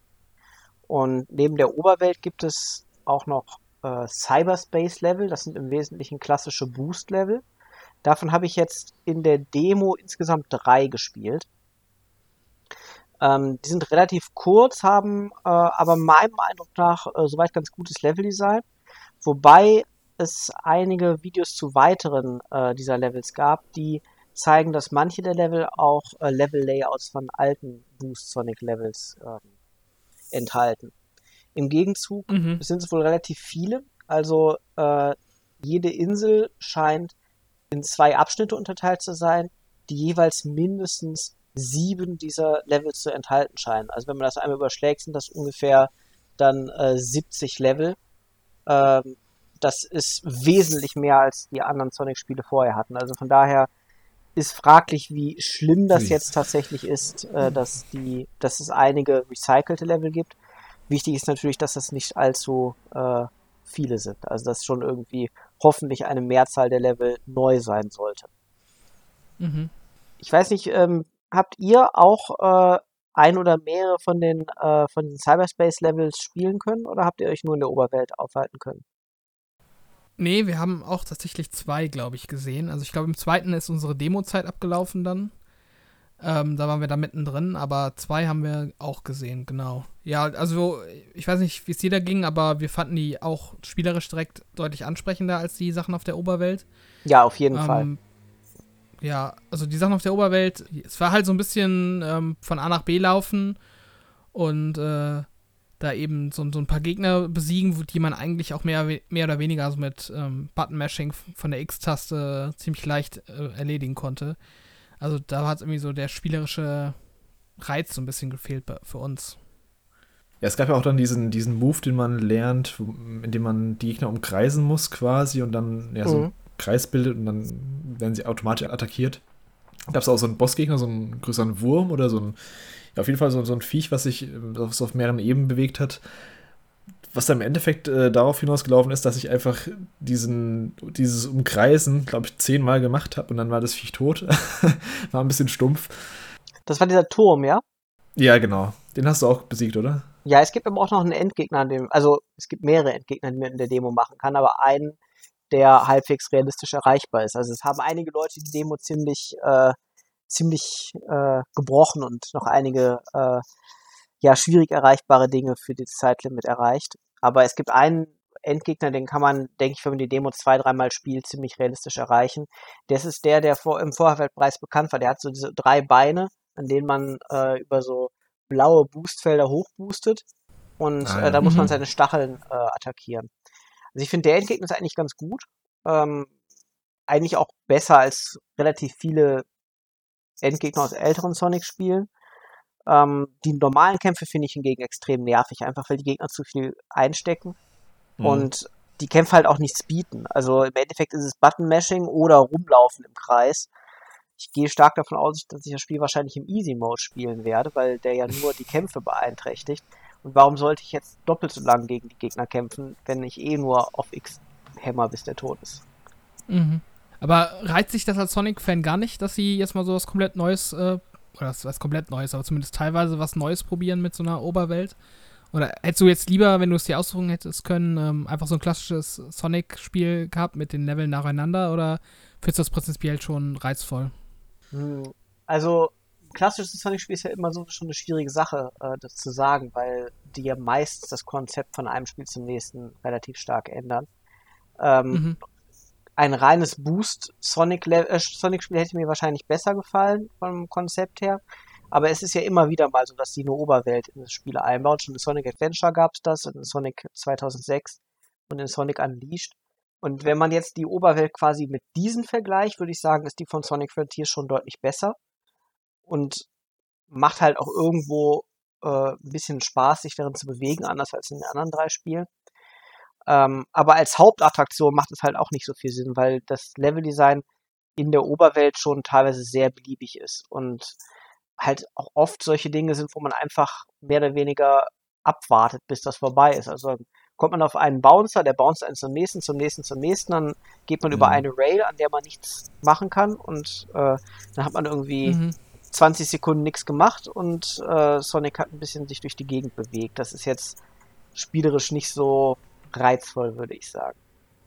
Aber mhm. wahrscheinlich ist es besser, wenn sie auch wieder was Neues probieren. Also wenn sie jetzt quasi jedes Mal nur ein Level Pack zu Sonic Generations machen würden, dann würden sie ja wahrscheinlich auch einfach das Interesse der Spieler verlieren. Ich finde, man hat aber extrem schon diesen Unterschied, beziehungsweise gemerkt, dass die beiden Elemente nicht so ganz zusammenpassen, diese Boost-Level und diese Oberwelt, dass die, keine Ahnung, vielleicht getrennt entwickelt wurden, aber die Oberwelt allein schon audiovisuell kam die mir deutlich schlechter vor. Also, keine Ahnung, was sie da gemacht haben, war irgendwie dieser, dieser Regen, der da reintröpfelt. N64 lässt grüßen, keine Ahnung, auf jeden Fall deutlich ansprechender die Boost-Level. Das war ja auch bemerkenswert bei dem Regen, dass der Regen auch von unten auf Sonic gelandet ist. Also es war irgendwie einfach so ein äh, Bildstörungseffekt, der da drüber gelegt wurde. Also ich weiß nicht, was sie sich dabei gedacht haben. Also wir dachten zuerst auch, wir hätten die Switch-Version gespielt. aber es war die Xbox oder die PC-Version. Also die PC-Version. Ähm, ja, also die, ich denke, die Switch-Version spielt dabei schon auch eine Rolle. Die Oberwelt ist natürlich ähm, komplizierter für die Hardware, weil äh, du bei den äh, Boost-Levels, da kannst du natürlich sehr stark sagen, ich habe ja die Kom Kamera als Spielentwickler unter Kontrolle, die kann man ja nicht separat drehen. Ähm, das heißt, ich kann sehr genau kontrollieren, was gerade dargestellt wird. Das heißt, ressourcenmäßig ist dann natürlich, äh, steht ja viel mehr zur Verfügung. Und ich denke, in den offenen Bereichen wäre die Switch völlig überfordert, wenn die ähnlich gut aussehen würden wie die Boost-Level. Mm. Die Spielmechanik ja. ist aber ja identisch. Von daher, ich kann mir schon vorstellen, dass das zusammen entwickelt wurde. Nur es ist natürlich so, dass die Oberwelt äh, im Kontrast dann schon deutlich schlechter aussieht und auch wesentlich weniger äh, durchdesignt ist als die Boost-Level. Ja, es wirkt deutlich mehr zusammengewürfelt. Also teilweise welche Level-Konstrukte, die einfach ähm, aus, ja, aus, aus der Wiese ragen quasi, die nicht so ganz Sinn ergeben haben. Was gibt's da noch? Also es gibt ja, es gibt ja dann auch diesen, ähm, zumindest wurde es angedeutet, so, ein, so eine Art Skillbaum. Hast du dazu mehr erfahren können? Also wir haben jetzt in unserem kurzen, in unserer kurzen Anspielzeit nicht so viel da rausziehen können. Ja, der Skillbaum, der scheint äh, jedenfalls nach dem, was ich gesehen habe, nur Kampffähigkeiten zu enthalten, also zusätzliche Kampffähigkeiten, die man freischalten kann. Es gibt eine Fähigkeit, die auch für die Jump-Run-Abschnitte wichtig ist, und zwar die Stampfattacke. Ähm, mit der Stampfattacke, die ist für die Jump-Abschnitte wichtig, weil man ähm, damit halt direkt nach unten geht an der Stelle, an der man ist. Das wurde jedenfalls in vergangenen Boost Sonics immer mal auch im Level-Design genutzt, dass man diese Fähigkeit braucht. Ähm, ja, aber ansonsten, es sieht so aus, als wäre das nur äh, für die Kampffähigkeiten. Allerdings ist es wohl so, das habe ich aber nur gelesen, das habe ich selber einfach nicht geschafft in, dem, in der Zeit, in der ich es gespielt habe, dass man einen schnelleren Boost freischalten kann, wenn man 400 Ringe sammelt. Okay. Also das Spiel zeigt ja an, man hat so und so viele Ringe von 400 mhm. und wenn man 400 hat, dann schaltet man quasi den Boost äh, aus den alten Boost Sonic-Spielen frei, den blauen Boost. Mhm. Ich weiß jetzt nicht, ob man den dann behält oder ob man sofort verliert, wenn man einmal getroffen wird, denn man verliert ja auch alle Ringe, wenn man getroffen wird. Das wäre vielleicht ein bisschen nervig, wenn man dann äh, den schnellen Boost jedes Mal verliert, wenn man getroffen wird. Dann erstmal 400 Ringe sammeln muss, bevor man den wieder erhält. Ja. ja, ja. Aber da kann ich jetzt nicht sicher zu sagen, weil ich das selber nicht geschafft habe, die 400 Ringe zu sammeln. Ich hatte auch noch andere Termine, ich konnte ja nicht die ganze Zeit bei Sonic bleiben. Und äh, ja, ist, ist dir denn beim Spielen selber auch schon aufgefallen, dass diese Boost-Level ähm, ja quasi kopiert wurden von älteren Teilen oder ist dir das erst im Nachhinein durch so Twitter-Videos oder so, was es da gab, äh, bewusst geworden? Die Level, die ich gespielt habe, wurden nicht kopiert. Ähm, Ah, okay. Aber es gibt Twitter-Level, äh, Twitter-Videos zu drei Levels, die mindestens kopierte Abschnitte enthalten. Es gibt also ein Level, das ist auf jeden Fall komplett kopiert aus äh, Sonic Generations. Dann gibt es Mhm. ein Level, das mindestens ein paar Sekunden aus City Escape aus Sonic Adventure 2 enthält. Hm, Und okay. ein Level, das äh, so ein 2D-Abschnitt äh, aus äh, einem Boost-Level von äh, Sonic Generations enthält. Mhm. Ähm, bei den, also City Escape wäre mir, wenn ich es gespielt hätte, auch aufgefallen, dass es das gleiche Layout ist. Und der 3D-Abschnitt von äh, Green Hill auch. Aber der 2D-Abschnitt wäre mir wahrscheinlich auch nicht aufgefallen, wenn ich den äh, gespielt hätte, dass der aus Generations ist. Mhm. Aber bei City Escape muss ich sagen, das ist natürlich auch deutlich was anderes. Also, wenn man jetzt ein Leveldesign aus Sonic Adventure 2 nimmt, das war ja kein Boost Sonic, sondern das war deutlich, sich deutlich anders spielendes äh, Sonic-Spiel, äh, Mhm. dann ist das auch noch durchaus nicht das gleiche. Ähm, wenn man jetzt ein Level aus Sonic Generations nimmt, das ist halt wirklich spielerisch dann das gleiche, weil man ja in Sonic Frontiers im Wesentlichen das gleiche Gameplay hat. Aber hatten sie nicht in Generations auch schon äh, Level recycelt aus den älteren Teilen? Äh, visuell ja, aber nicht äh, das Level-Design. Hm, okay. Also es gibt ja zwei verschiedene Dinge. Einmal die Grafiken. Die Grafiken sind komplett äh, recycelt aus Mhm. Generations und aus äh, Forces. Also jetzt in Sonic Frontiers die Boost-Level, die nutzen komplett Grafiken aus Sonic Generations und Sonic Forces. Hm. Aber das äh, Layout der Level ist in Sonic Generations komplett neu gewesen und ist jetzt in Sonic Frontiers an manchen Stellen jedenfalls nicht neu, sondern übernommen aus älteren Levels. Dabei Ah, okay. passt auch nicht immer unbedingt das Design, das verwendet wurde, also der, ähm, der Stil zu dem äh, alten Stil. Also teilweise wurde jetzt irgendwie ein Level-Layout aus einem alten Sonic-Spiel genommen und in einem neuen Grafikstil äh, ja, transplantiert. Wenn du jetzt ein Fazit ziehen würdest, im Vergleich zu vorher der Messe, würdest du jetzt sagen, du freust dich jetzt mehr auf das Spiel oder bist du da jetzt eher in deiner Skepsis, äh, was die Oberwelt bet betrifft und vielleicht noch andere Aspekte vom Spiel noch bekräftigt worden? Ich würde sagen, dass ich mich mehr freue, weil die ursprüngliche Präsentation des Spiels sich sehr stark auf die Oberwelt fokussiert hat und ich ein bisschen Sorgen hatte, dass das quasi Breath of the Wild mit Sonic wird. Aber das ist, sieht überhaupt nicht so aus. Es sieht eher so aus, als wäre das eine ja, umfangreichere Oberwelt, äh, aber halt wirklich eine Oberwelt, in dem Sinne, dass das jetzt nicht der Hauptspielinhalt wird, sondern äh, dass äh, sich das ungefähr die Waage hält mit den Boost-Levels. Und das ist Mhm. mir auf jeden Fall deutlich lieber so. Von daher, ich würde sagen, äh, dass die Gamescom-Präsentation oder die Gamescom-Demo mich eher optimistischer gestimmt hat als das, was ich vorher gesehen habe. Okay, das ist ja auf jeden Fall dann immerhin etwas Positives, was man da rausziehen kann. Ähm, ich weiß nicht, wie es dir ging, Chris, aber ich glaube, ich würde dann doch eher nochmal Sonic Generations äh, weiterspielen. Das hatte ich irgendwann mal angefangen, aber nicht durchgespielt. Ähm, ich fand jetzt die Demo zu Frontiers auch ganz okay insgesamt. Also es war jetzt nicht eine Vollkatastrophe, gerade was so diese Boost-Level angeht. Und Das, Mhm. da, da kann ich schon verstehen, dass man da seinen Spaß draus zieht. Aber ähm, ja, ich glaube, dieses Oberweltgerüst, was da drum gespannt wurde, das äh, bräuchte ich jetzt auch nicht unbedingt. Da würde ich mich dann auch auf diese Sonic-Kern-Gameplay-Inhalte eher fokussieren und dann Generations lieber mal spielen. Also ich habe da immer noch ein bisschen Interesse dran. Ich war ja auch einer von den wenigen, würde ich mal sagen, die, als es enthüllt wurde, gar nicht mal so, so, so negativ war. Also ich finde die Idee schon gar nicht so übel, dass man mal Sonic in so eine offenere Welt packt.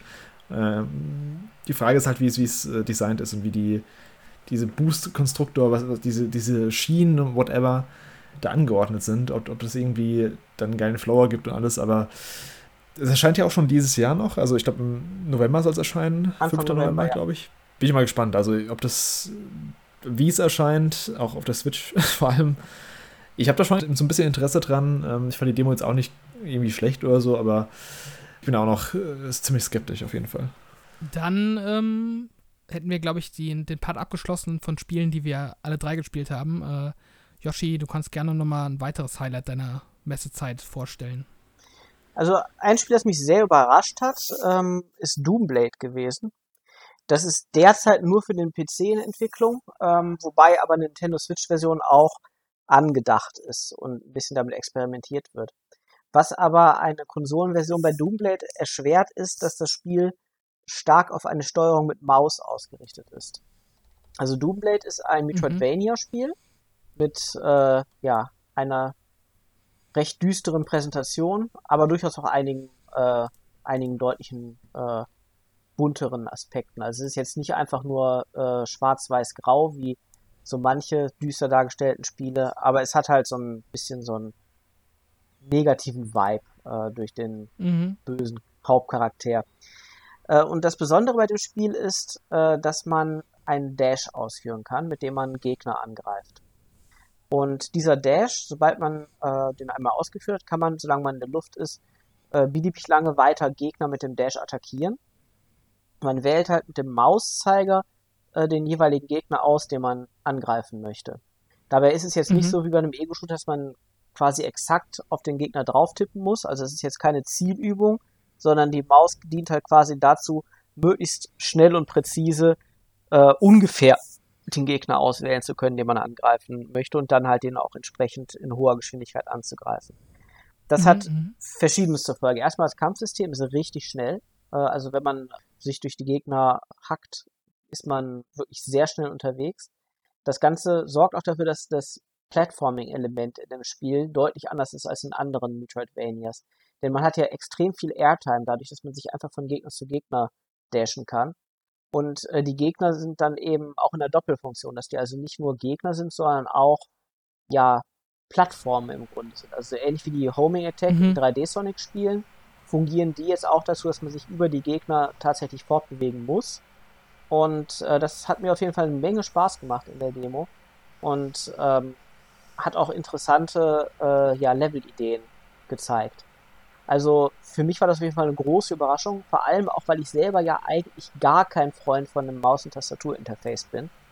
Das heißt, ja. ähm, ich sag mal, wenn ich, wenn ich schon sage, das ist etwas, was sich, äh, was deutlich besser sich spielt mit einer Maus, als es sich mit einem Controller spielen würde, äh, das ist etwas, was ich sehr mhm. selten sagen würde.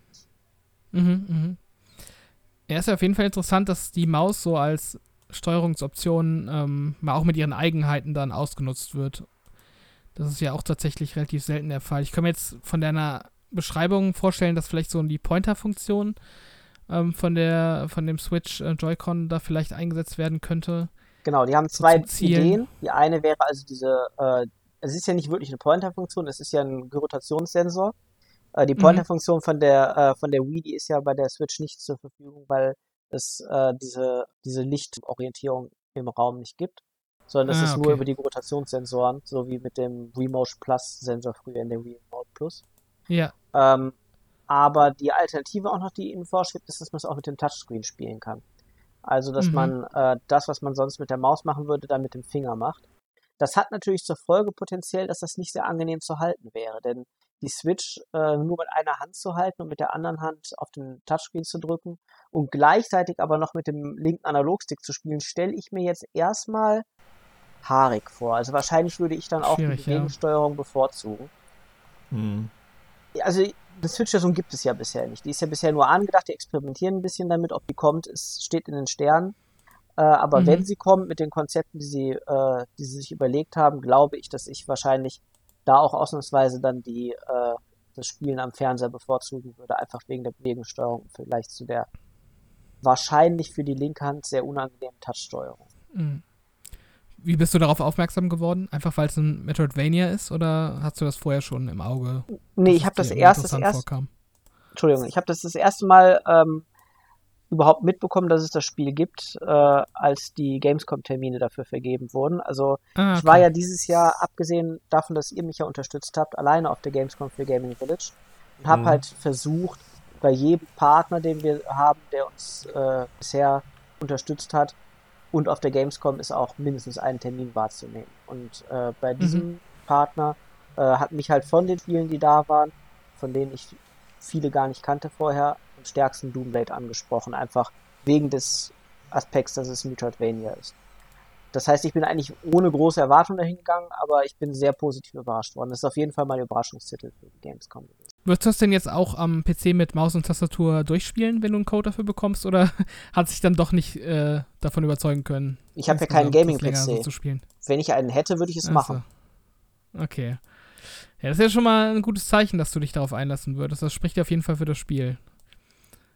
Also ich kann nee. mir vorstellen, dass äh, wenn man Metroidvanias mag und wenn man schnelle äh, Mobilität im Kampfsystem mag, dass äh, das den meisten die diese Kriterien erfüllen, eine Menge Spaß mhm. machen wird. Ja, ich habe es mir gerade auch mal angeschaut, also so einen Trailer im Hintergrund laufen lassen. Das sieht schon ganz cool aus. Also würde ich mir, glaube ich, auch mal anschauen, wenn es. Ich weiß nicht, ob ich Bock drauf hätte, es am PC zu spielen, aber wenn du meinst, das funktioniert so ganz gut, dann ja, vielleicht ja doch. Man kann auf jeden Fall über Steam die Demo runterladen, sehe ich gerade. Also da kann man zumindest mal testen, ob es ah, auf okay. dem äh, PC hm. läuft, den man zur Verfügung hat. Also ich kann es mir schwer vorstellen mit dem Controller, weil ähm, okay, man könnte ja theoretisch mit dem rechten Stick äh, zielen, dann müsste man vielleicht noch einen Knopf zusätzlich verwenden, um zu sagen, jetzt äh, schwing dich auch in die Richtung. Aber die Geschwindigkeit, mit der man da unterwegs ist mit der Maus, das wäre, glaube ich, echt schwierig, das mit dem Analogstick hinzubekommen. Mm. Also einfach die Kombination aus Geschwindigkeit und Präzision, das ist, glaube ich, relativ schwierig. Ja. Ja, stimmt, ich sehe es gerade, die Demo gibt es auf Steam und das Spiel selbst soll anscheinend erst im Q2 2023 erscheinen, also ist noch eine Weile hin auf jeden Fall. Ja, ist aber auch schon eine Weile in Entwicklung das Spiel. Also es ist jetzt nicht gerade am Anfang der Entwicklung. Ähm, es ist also schon, wenn ich mich recht entsinne, äh, zwei Jahre in Entwicklung. Und wenn das dann jetzt noch ein, äh, noch ein Dreivierteljahr in Entwicklung ist, dann ist das ja quasi nur noch ein kleiner Anteil in der gesamten. Hm. Ja, ja ähm, dann erzähl gerne auch noch von einem anderen Titel, den du gespielt hast. Ja, äh, dann hätte ich äh, auf jeden Fall noch SpongeBob SquarePants The Cosmic Shake äh, zu nennen. Ja. Das äh, ist im Grunde genommen äh, ein Nachfolger zu dem äh, ja kürzlich geremakten SpongeBob Battle for Bikini Bottom aber ich glaube auch von einem neuen Team im Vergleich da, äh, zu dem Originalspiel. Das ist ja ursprünglich äh, für GameCube, PlayStation 2 und möglicherweise Xbox gewesen und wurde dann jetzt äh, mit verbesserter Grafik auf äh, die neuen Konsolen gebracht. Und das Grundgameplay ist schon ziemlich ähnlich, aber äh, beim Platforming haben die auf jeden Fall wesentlich, äh, wesentlich bessere Arbeit gemacht aus meiner Sicht.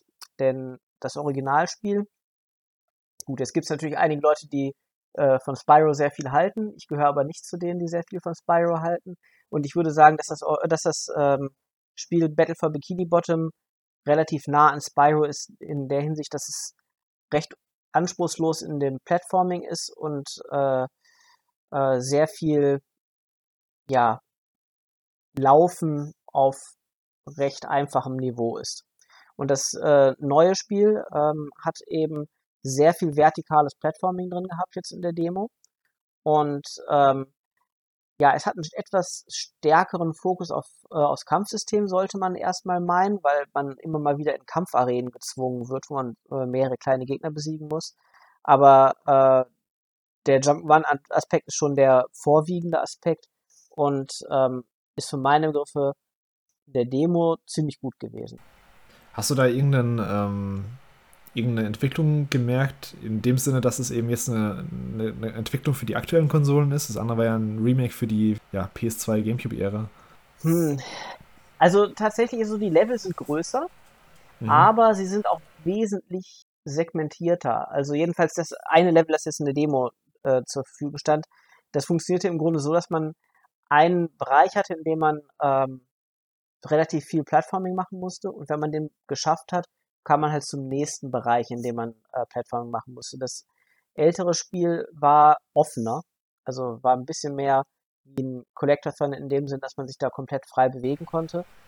Man mhm. kann sich in dem aktuellen Level auch immer noch, also im neuen Spiel in dem Level auch zurückbewegen in alte Areale, es macht nur keinen Sinn. Ähm, ich würde sagen, es ist jetzt nicht so, dass äh, dass äh, ich jetzt nicht glauben würde, dass man das Spiel auch auf älteren Konsolen hätte umsetzen können. Also ich kann mir schon hm. vorstellen, dass man das Spiel auch so hätte für GameCube und PlayStation 2 designen können. Natürlich mit schlechterer Grafik, aber also es ist jetzt nichts, wo ich sagen würde, da äh, ist klar irgendwie Next Generation Technik notwendig. Okay. Also konntest du auch andere Charaktere spielen oder spielst du hauptsächlich SpongeBob? Also in der Demo konnte man nur SpongeBob spielen. Okay. Also in den vorherigen Spielen konnte man ja auch andere Charaktere spielen als äh, Mhm. in bestimmten Arealen. Vielleicht ist das hier wieder so, aber das kann ich bisher nicht sagen. Also in der Demo, die habe ich auch komplett durchgespielt, da gibt's nur SpongeBob zu spielen. Ich sehe auch, es gibt so eine Art Gleitschirm. Gab es den im ersten Teil auch schon? So, so eine Pizzaschachtel ist es, glaube ich, hier gerade. Das weiß ich gar nicht mehr, ob es da auch einen Gleitschirm gab. Ähm, auf jeden Fall, äh, der Gleitschirm ist schon recht essentiell hier für das Plattforming, weil man Hm. äh, quasi immer einen Doppelsprung macht und dann noch mit dem Gleiten auch die Sprungweite erhöhen kann. Das Plattforming geht davon aus, dass man den auch regelmäßig verwendet. Ich habe gerade mal bei Wikipedia geguckt. Also, der Entwickler heißt wohl Purple Lamp Studios. Das war aus Österreich ein Studio mit 70 äh, Leuten. Ähm, die haben wohl auch dieses Rehydrated gemacht. Also das Remake. Okay. Oder Remaster, was es dann war 2020. Und die machen jetzt auch wieder das. Und das scheint auf jeden Fall so das erste größere eigene Projekt von denen zu sein. Also, sie haben davor so, so zwei Spiele gemacht, die mir gar nichts sagen: The Guild 3 und Misbits. Mir äh, Sea of. Thieves haben sie scheinbar irgendwas noch äh, unterstützend gemacht. Und äh, ja, dann eben das Remaster und jetzt das. Also ist ja schon eigentlich äh, ein gutes Zeichen für das Studio, auch wenn die dann beim ersten eigenen Jump'n'Run äh, direkt so, einen- so einen guten Eindruck hinterlassen. Das ist ja auch nicht unbedingt äh, selbstverständlich. Ich glaube, der erste kam auch ganz gut an. Auch ähm, Verkaufszahlen technisch war da, glaube ich, also war es, glaube ich, kein Flop. Nee, das ist gut verkauft worden. Darum haben sie ja dann auch Mhm. gesagt, sie machen noch weitere SpongeBob-Spiele. Erstmal Ja. wurde, haben halt viele angenommen, dass dann dieser direkte Nachfolger von dem Spiel als nächstes äh, remastert werden könnte. Äh, der hieß, glaube ich, SpongeBob the Movie oder so. Also hat sich auf jeden Fall an irgendeinem Film orientiert. Ach, Aber stattdessen eins. Hm. Sie haben wahrscheinlich halt den neuen Teil gemacht und für, ich glaube, das ist gut so. Also für meine Begriffe ist das Spieldesign äh, merklich besser als in äh, dem Rehydrate. Soll auch dieses Jahr noch kommen, 2022. Ich glaube, ein festes Datum gibt es noch nicht. Ähm, zumindest finde ich gerade keins. Vielleicht wollen sie Sonic vermeiden und haben deswegen kein Datum genannt. Denn, also ich meine, wenn man 3D-Jump macht, tritt man natürlich mehr oder weniger automatisch dann gegen Sonic an, was Hm, vielleicht ein bisschen Aufmerksamkeit auf sich ziehen könnte im Vergleich. Das kann sein. War auf jeden Fall auch auf der Gamescom äh, selbst ganz gut besucht, der Stand. Also Ja. war schon immer eine Schlange vor dem Spiel. Also ist auch eigentlich eine coole Sache dann als 3D-Plattformer-Fan, dass man dann da auch so einen gut besuchten Stand von einem Genrevertreter sieht. Ist halt auch so ein Game, was man gut äh, als Demo anbieten kann. Also Ja. viel besser als irgendwie so ein, so ein, so ein wir hatten es eben gerade Pentiment zum Beispiel, dieses äh, Point-and-Click, nicht Point-and-Click, aber so Adventure-like. Ja. Ja, je mehr es um die Story geht, desto schwieriger ist das ja in so einem Messeumfeld. Also ich denke, wenn Yep. das, äh, wenn es einen einfachen Gameplay-Loop hat, der äh, schnell Spaß macht, ist das, glaube ich, ideal für so ein Messeumfeld. Und das ist Das bei stimmt. SpongeBob gegeben. Hast du denn sonst noch irgendein Highlight gehabt von der Gamescom? Ich habe noch Pathcraft gespielt. Äh, das Mhm. ist ein äh, VR-Spiel, ähm, bei dem es im Wesentlichen darum geht, einer Figur zu ermöglichen, an eine Zielposition zu kommen. Also so eine Mischung aus Rätselspiel und Geschicklichkeitsspiel ist das. Man greift also in dem Spiel so nach Kisten und positioniert die um, dass man Wege äh, ermöglicht oder verschließt für einen Charakter, damit er nicht irgendwo herunterfällt. Und ähm, das hat eigentlich sehr gut funktioniert. Also es hat äh, wurde gesteuert mit so äh, mit so Bewegungssteuerungsgeräten. Man kann es alternativ auch mit einer Kamera steuern, dass man also nur die äh, nackte Hand verwendet, aber das hat bei mir jetzt nicht so gut funktioniert. Aber mit diesen Controllern konnte man äh, das ziemlich gut steuern und auch in hoher Geschwindigkeit steuern, was gar nicht so unwichtig ist bei den schwierigeren Levels in dem äh, in der Demo. Und das Spiel kommt auch mit einem Level-Editor, äh, sodass man also nach, den, äh, nach dem Hauptspiel auch noch weitere Level davon spielen könnte. Also das hat mir auf jeden Fall viel Spaß gemacht. Ist eine simple Idee, aber äh, funktioniert gut und hat, glaube ich, auch den Vorteil, dass ähm, Leute, die Schwierigkeiten haben mit Übelkeit bei äh, VR-Spielen, ähm, durch die Perspektive und äh, durch die relativ äh, geringe Bewegung, äh, die man selber im Spiel durchführt, abgesehen von Kopfbewegungen, ähm, dass man da relativ sicher gegen Übelkeit sein dürfte in dem Spiel. Hm. Würdest du denn sagen, ähm, ich habe gerade mal den Trailer parallel laufen gehabt bei mir, würdest du sagen, dass man mehr auf äh, Rätsellösen achten muss beim Spielen oder mehr auf die Geschwindigkeit, dass man quasi mit der Gehgeschwindigkeit von der Figur mitkommt? Hm, ist schwierig zu sagen. Also ich glaube, dass beide Aspekte je nach Level äh, mal in den Vordergrund geraten können. Bei den einfacheren Levels, die ich mhm. gespielt habe, ähm, war die Geschwindigkeit eher entscheidend. Bei den schwierigeren Levels äh, die Überlegung, was man überhaupt tun soll, äh, dann etwas stärker im Vordergrund. Mhm. Wie lang ging so ein Level? Ich würde schätzen so zwei Minuten. Okay. Also, wenn man jetzt wirklich direkt den richtigen Weg weiß, auch weniger als zwei Minuten. Aber zwei Minuten so mit dem Überlegen, ein, zwei Mal äh, ausprobieren und dann umsetzen.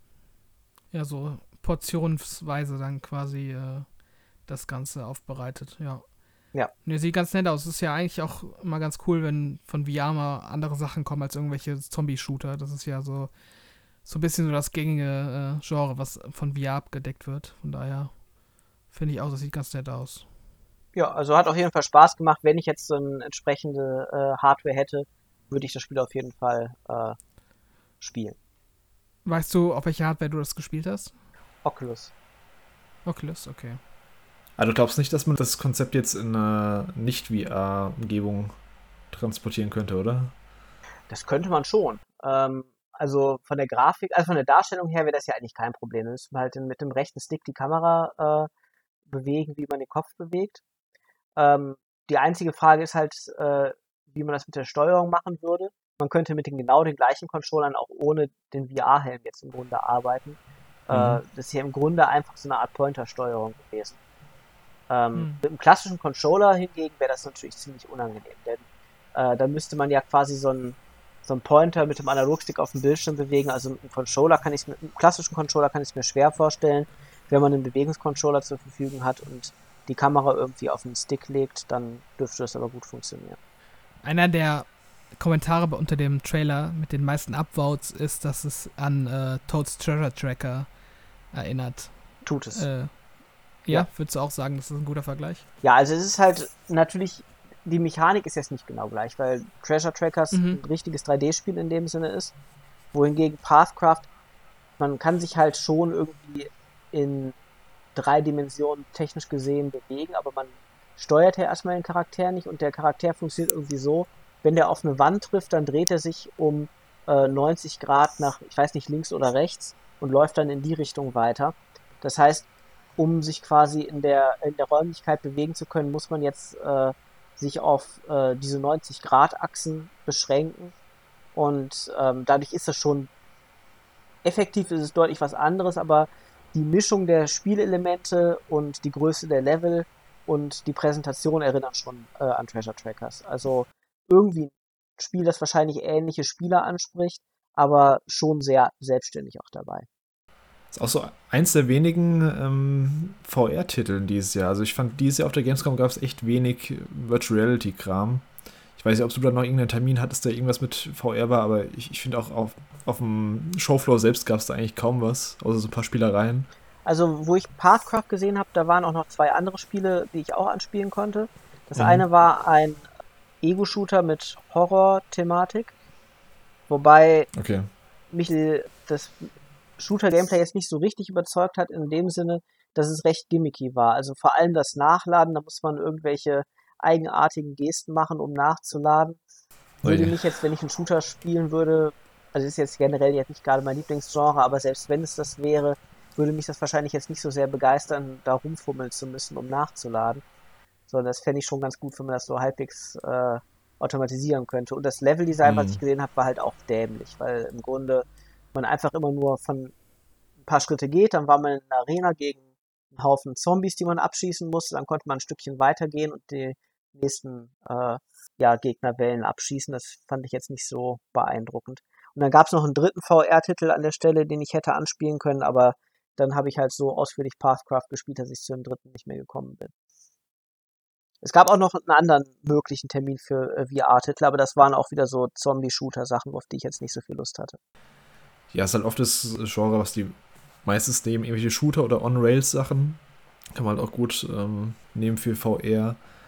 Ähm, ansonsten, ich glaube, die, die Highlights haben wir eigentlich im Grunde, oder?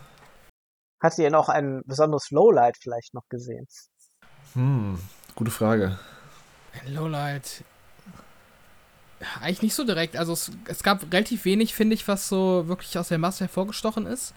Also, was so ein bisschen das Problem war, was glaube ich auch wir beide so empfunden haben, ist, dass äh, äh, viele der Demos nicht so wirklich geeignet waren für die Messe. Also entweder waren die zu lang oder haben zu sehr auf Story gesetzt oder haben zu wenig vom eigentlichen Spiel gezeigt. Also wir hatten eben über Alone in, in the Dark, über das Reboot gesprochen. Das hatte so eine Prolog-Demo, ähm, die eigentlich einfach so eine On-Rails äh, Walking-Simulator-Erfahrung war, die man sich auch genauso gut als, als Video hätte angucken können. Und äh, das hat sich so ein bisschen so durch die Messe-Demos gezogen, dass es wenig gab, was sich irgendwie so für die Messe geeignet hätte mhm. wo man dann wirklich davon weggegangen ist und gesagt hat, okay, das hat mich jetzt hundertprozentig vom Spiel überzeugt. Ja, ich hatte zum Beispiel noch ähm, System Shock, das Remake gespielt, also zumindest die Demo angefangen. Und da fängst du erstmal an, ähm, das ist anscheinend der komplette Spielstart und das erste, was du machst, du stehst da erstmal knapp 10 Minuten da und äh, eine Introsequenz fliegt über den Bildschirm und du kannst nichts, du kannst nicht skippen. Was halt komplett ähm, ungeeignet ist für so eine Messedemo. Ähm, ich habe es auch neben mir gesehen, dass, dass Leute teilweise kamen, haben sich den, das Headset aufgesetzt, haben angefangen zu spielen und nach fünf Minuten sind sie weggegangen, weil sie, weil sie nichts machen konnten.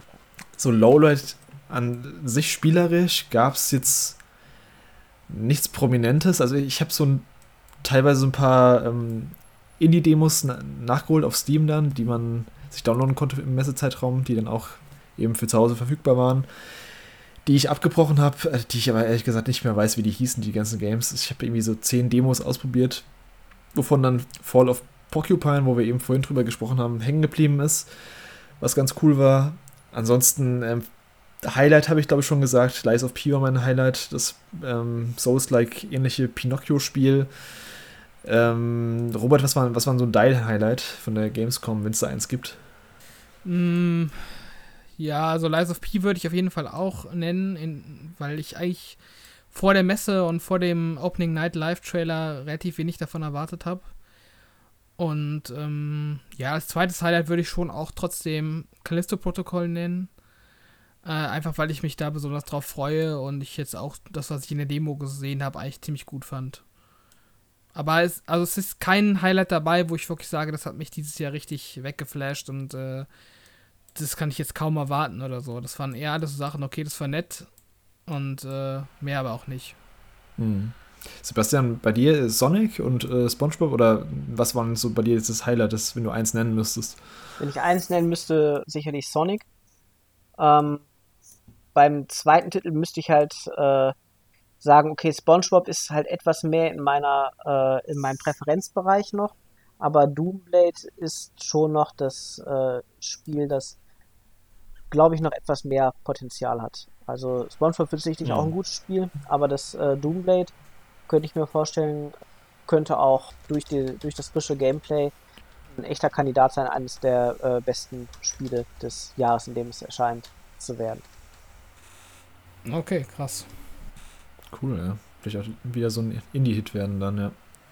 Also nach dem, was ich gespielt habe, wäre es dem Spiel auf jeden Fall zu gönnen. Hm. Ansonsten ich und Robert, ähm, bisschen Robert und ich haben es schon im Podcast davor quasi zusammengefasst, unser, unser Messefazit. Hast du so ein generelles Fazit zur Gamescom dieses Jahr? Ähm, hast du es gemerkt, dass es irgendwie weniger größere Publisher gibt? Hat es dich überhaupt gestört? Oder wie waren so generell dein, dein Erlebnis? Ich glaube, du warst zwei Tage auf der Messe, Mittwochs, Donnerstags, oder? Genau, ich war Mittwoch und Donnerstag da. Ich habe ja vorrangig mich um äh, meine Termine gekümmert. Mhm. Dann noch mit äh, Markus getroffen.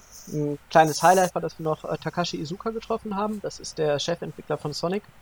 Mhm. Also nicht bei dem offiziellen Event. Der hat ja irgendwie so ein Event, wo der so Unterschriften gegeben hat. Ähm, ja, genau, aber auf dem TikTok-Stand war er. Ja. ja, wir hatten den aber getroffen im, im Business-Bereich und kurz mit ihm uns unterhalten. Das war auf jeden Fall ganz schön, weil der mhm. ja quasi der Entwickler von äh, einer unserer Lieblingsserien war. Und schon auch schon lange dabei ist. Der hat ja schon bei den Mega Drive-Spielen mitgearbeitet. Mhm. Äh, ansonsten, ähm, für mich war schade, dass Ubisoft äh, Mario plus Rabbits nicht dabei hatte. Ja. Und dass Nintendo nicht da war. Ansonsten sind meine Vorlieben ja jetzt eher nicht so sehr bei den äh, Spielen, die so die ganz große Aufmerksamkeit im äh, AAA-Bereich ziehen. Also mich interessiert mhm. ja insbesondere halt Shooter nicht sonderlich. Und äh, so, ich, ich nenne sie ja Hollywood-Action-Spieler, also wenn ich jetzt von sowas rede wie beispielsweise Uncharted. Äh, da, mhm. Solche Dinge interessieren mich ja nicht sonderlich. Und das sind ja relativ stark die Spiele, die auch jetzt mehr oder weniger gefehlt haben auf der Messe, meinem Eindruck nach. Mhm. Von daher, für mich war das jetzt nicht so äh, ausschlaggebend, wobei natürlich für mich persönlich immer ein Highlight äh, der Nintendo-Termin ist, der dieses Mal natürlich flach gefallen ist. Ja, obwohl sie eigentlich genug zu zeigen gehabt hätten. Also Nintendo hat ja schon noch ein paar Titel. Also wie gesagt, Mario Cross Rabbits gibt es ja noch. Man hätte auch Ubisoft zeigen können. Splatoon 3 kam jetzt gerade, kommt gerade raus, ich bin mir gerade nicht ganz sicher. Bayonetta haben sie ja auch noch. Ähm, und was, was, haben sie noch? Die haben noch irgendwas im Winter, was mir gerade nicht einfällt. Pokémon vielleicht? Ja, Pokémon, genau, haben sie zum Beispiel auch noch, was eigentlich jedes Jahr mit dabei war auf der Gamescom zumindest. Ähm, ja, also hat mich auch gewundert, vor allem wenn sie dann auf so kleineren Messen vertreten sind, mit vielleicht nicht mit den ganz aktuellen Spielen, aber trotzdem. Äh, PlayStation hätten ja halt theoretisch God of War gehabt, ähm, was im November rauskommt leider auch nicht vertreten. Ich denke, der Punkt ist, dass sie einfach keine Messe-Demos gemacht haben. Es fehlt ja dieses Jahr auch die E3. Und ich denke, das ist ein entscheidender Punkt, dass es einfach äh, daher keine Messe-Demos existieren, die man recyceln könnte. Also hätte hm. Nintendo oder auch Sony extra äh, eine Messe-Demo für die Gamescom erstellen müssen. Und ich kann mir vorstellen, dass quasi durch die verlorene Zeit auch äh, durch die Corona-Maßnahmen beide Publisher sich gesagt haben, dann lassen wir es dieses Jahr gleich, überhaupt solche äh, Demos zu machen. Das nimmt ja auch immer ein bisschen Entwicklungszeit raus, weil äh, hm. die ja nicht mit völlig unpolierten äh, Zwischenständen da auf der Gamescom aufkreuzen wollen, sondern gerade Nintendo legt ja auch immer viel Wert drauf, alles, was auf der Gamescom ist, soll auch schon seine Zielframerate haben und äh, mhm. im Grunde wirklich in einem guten Zustand da sein.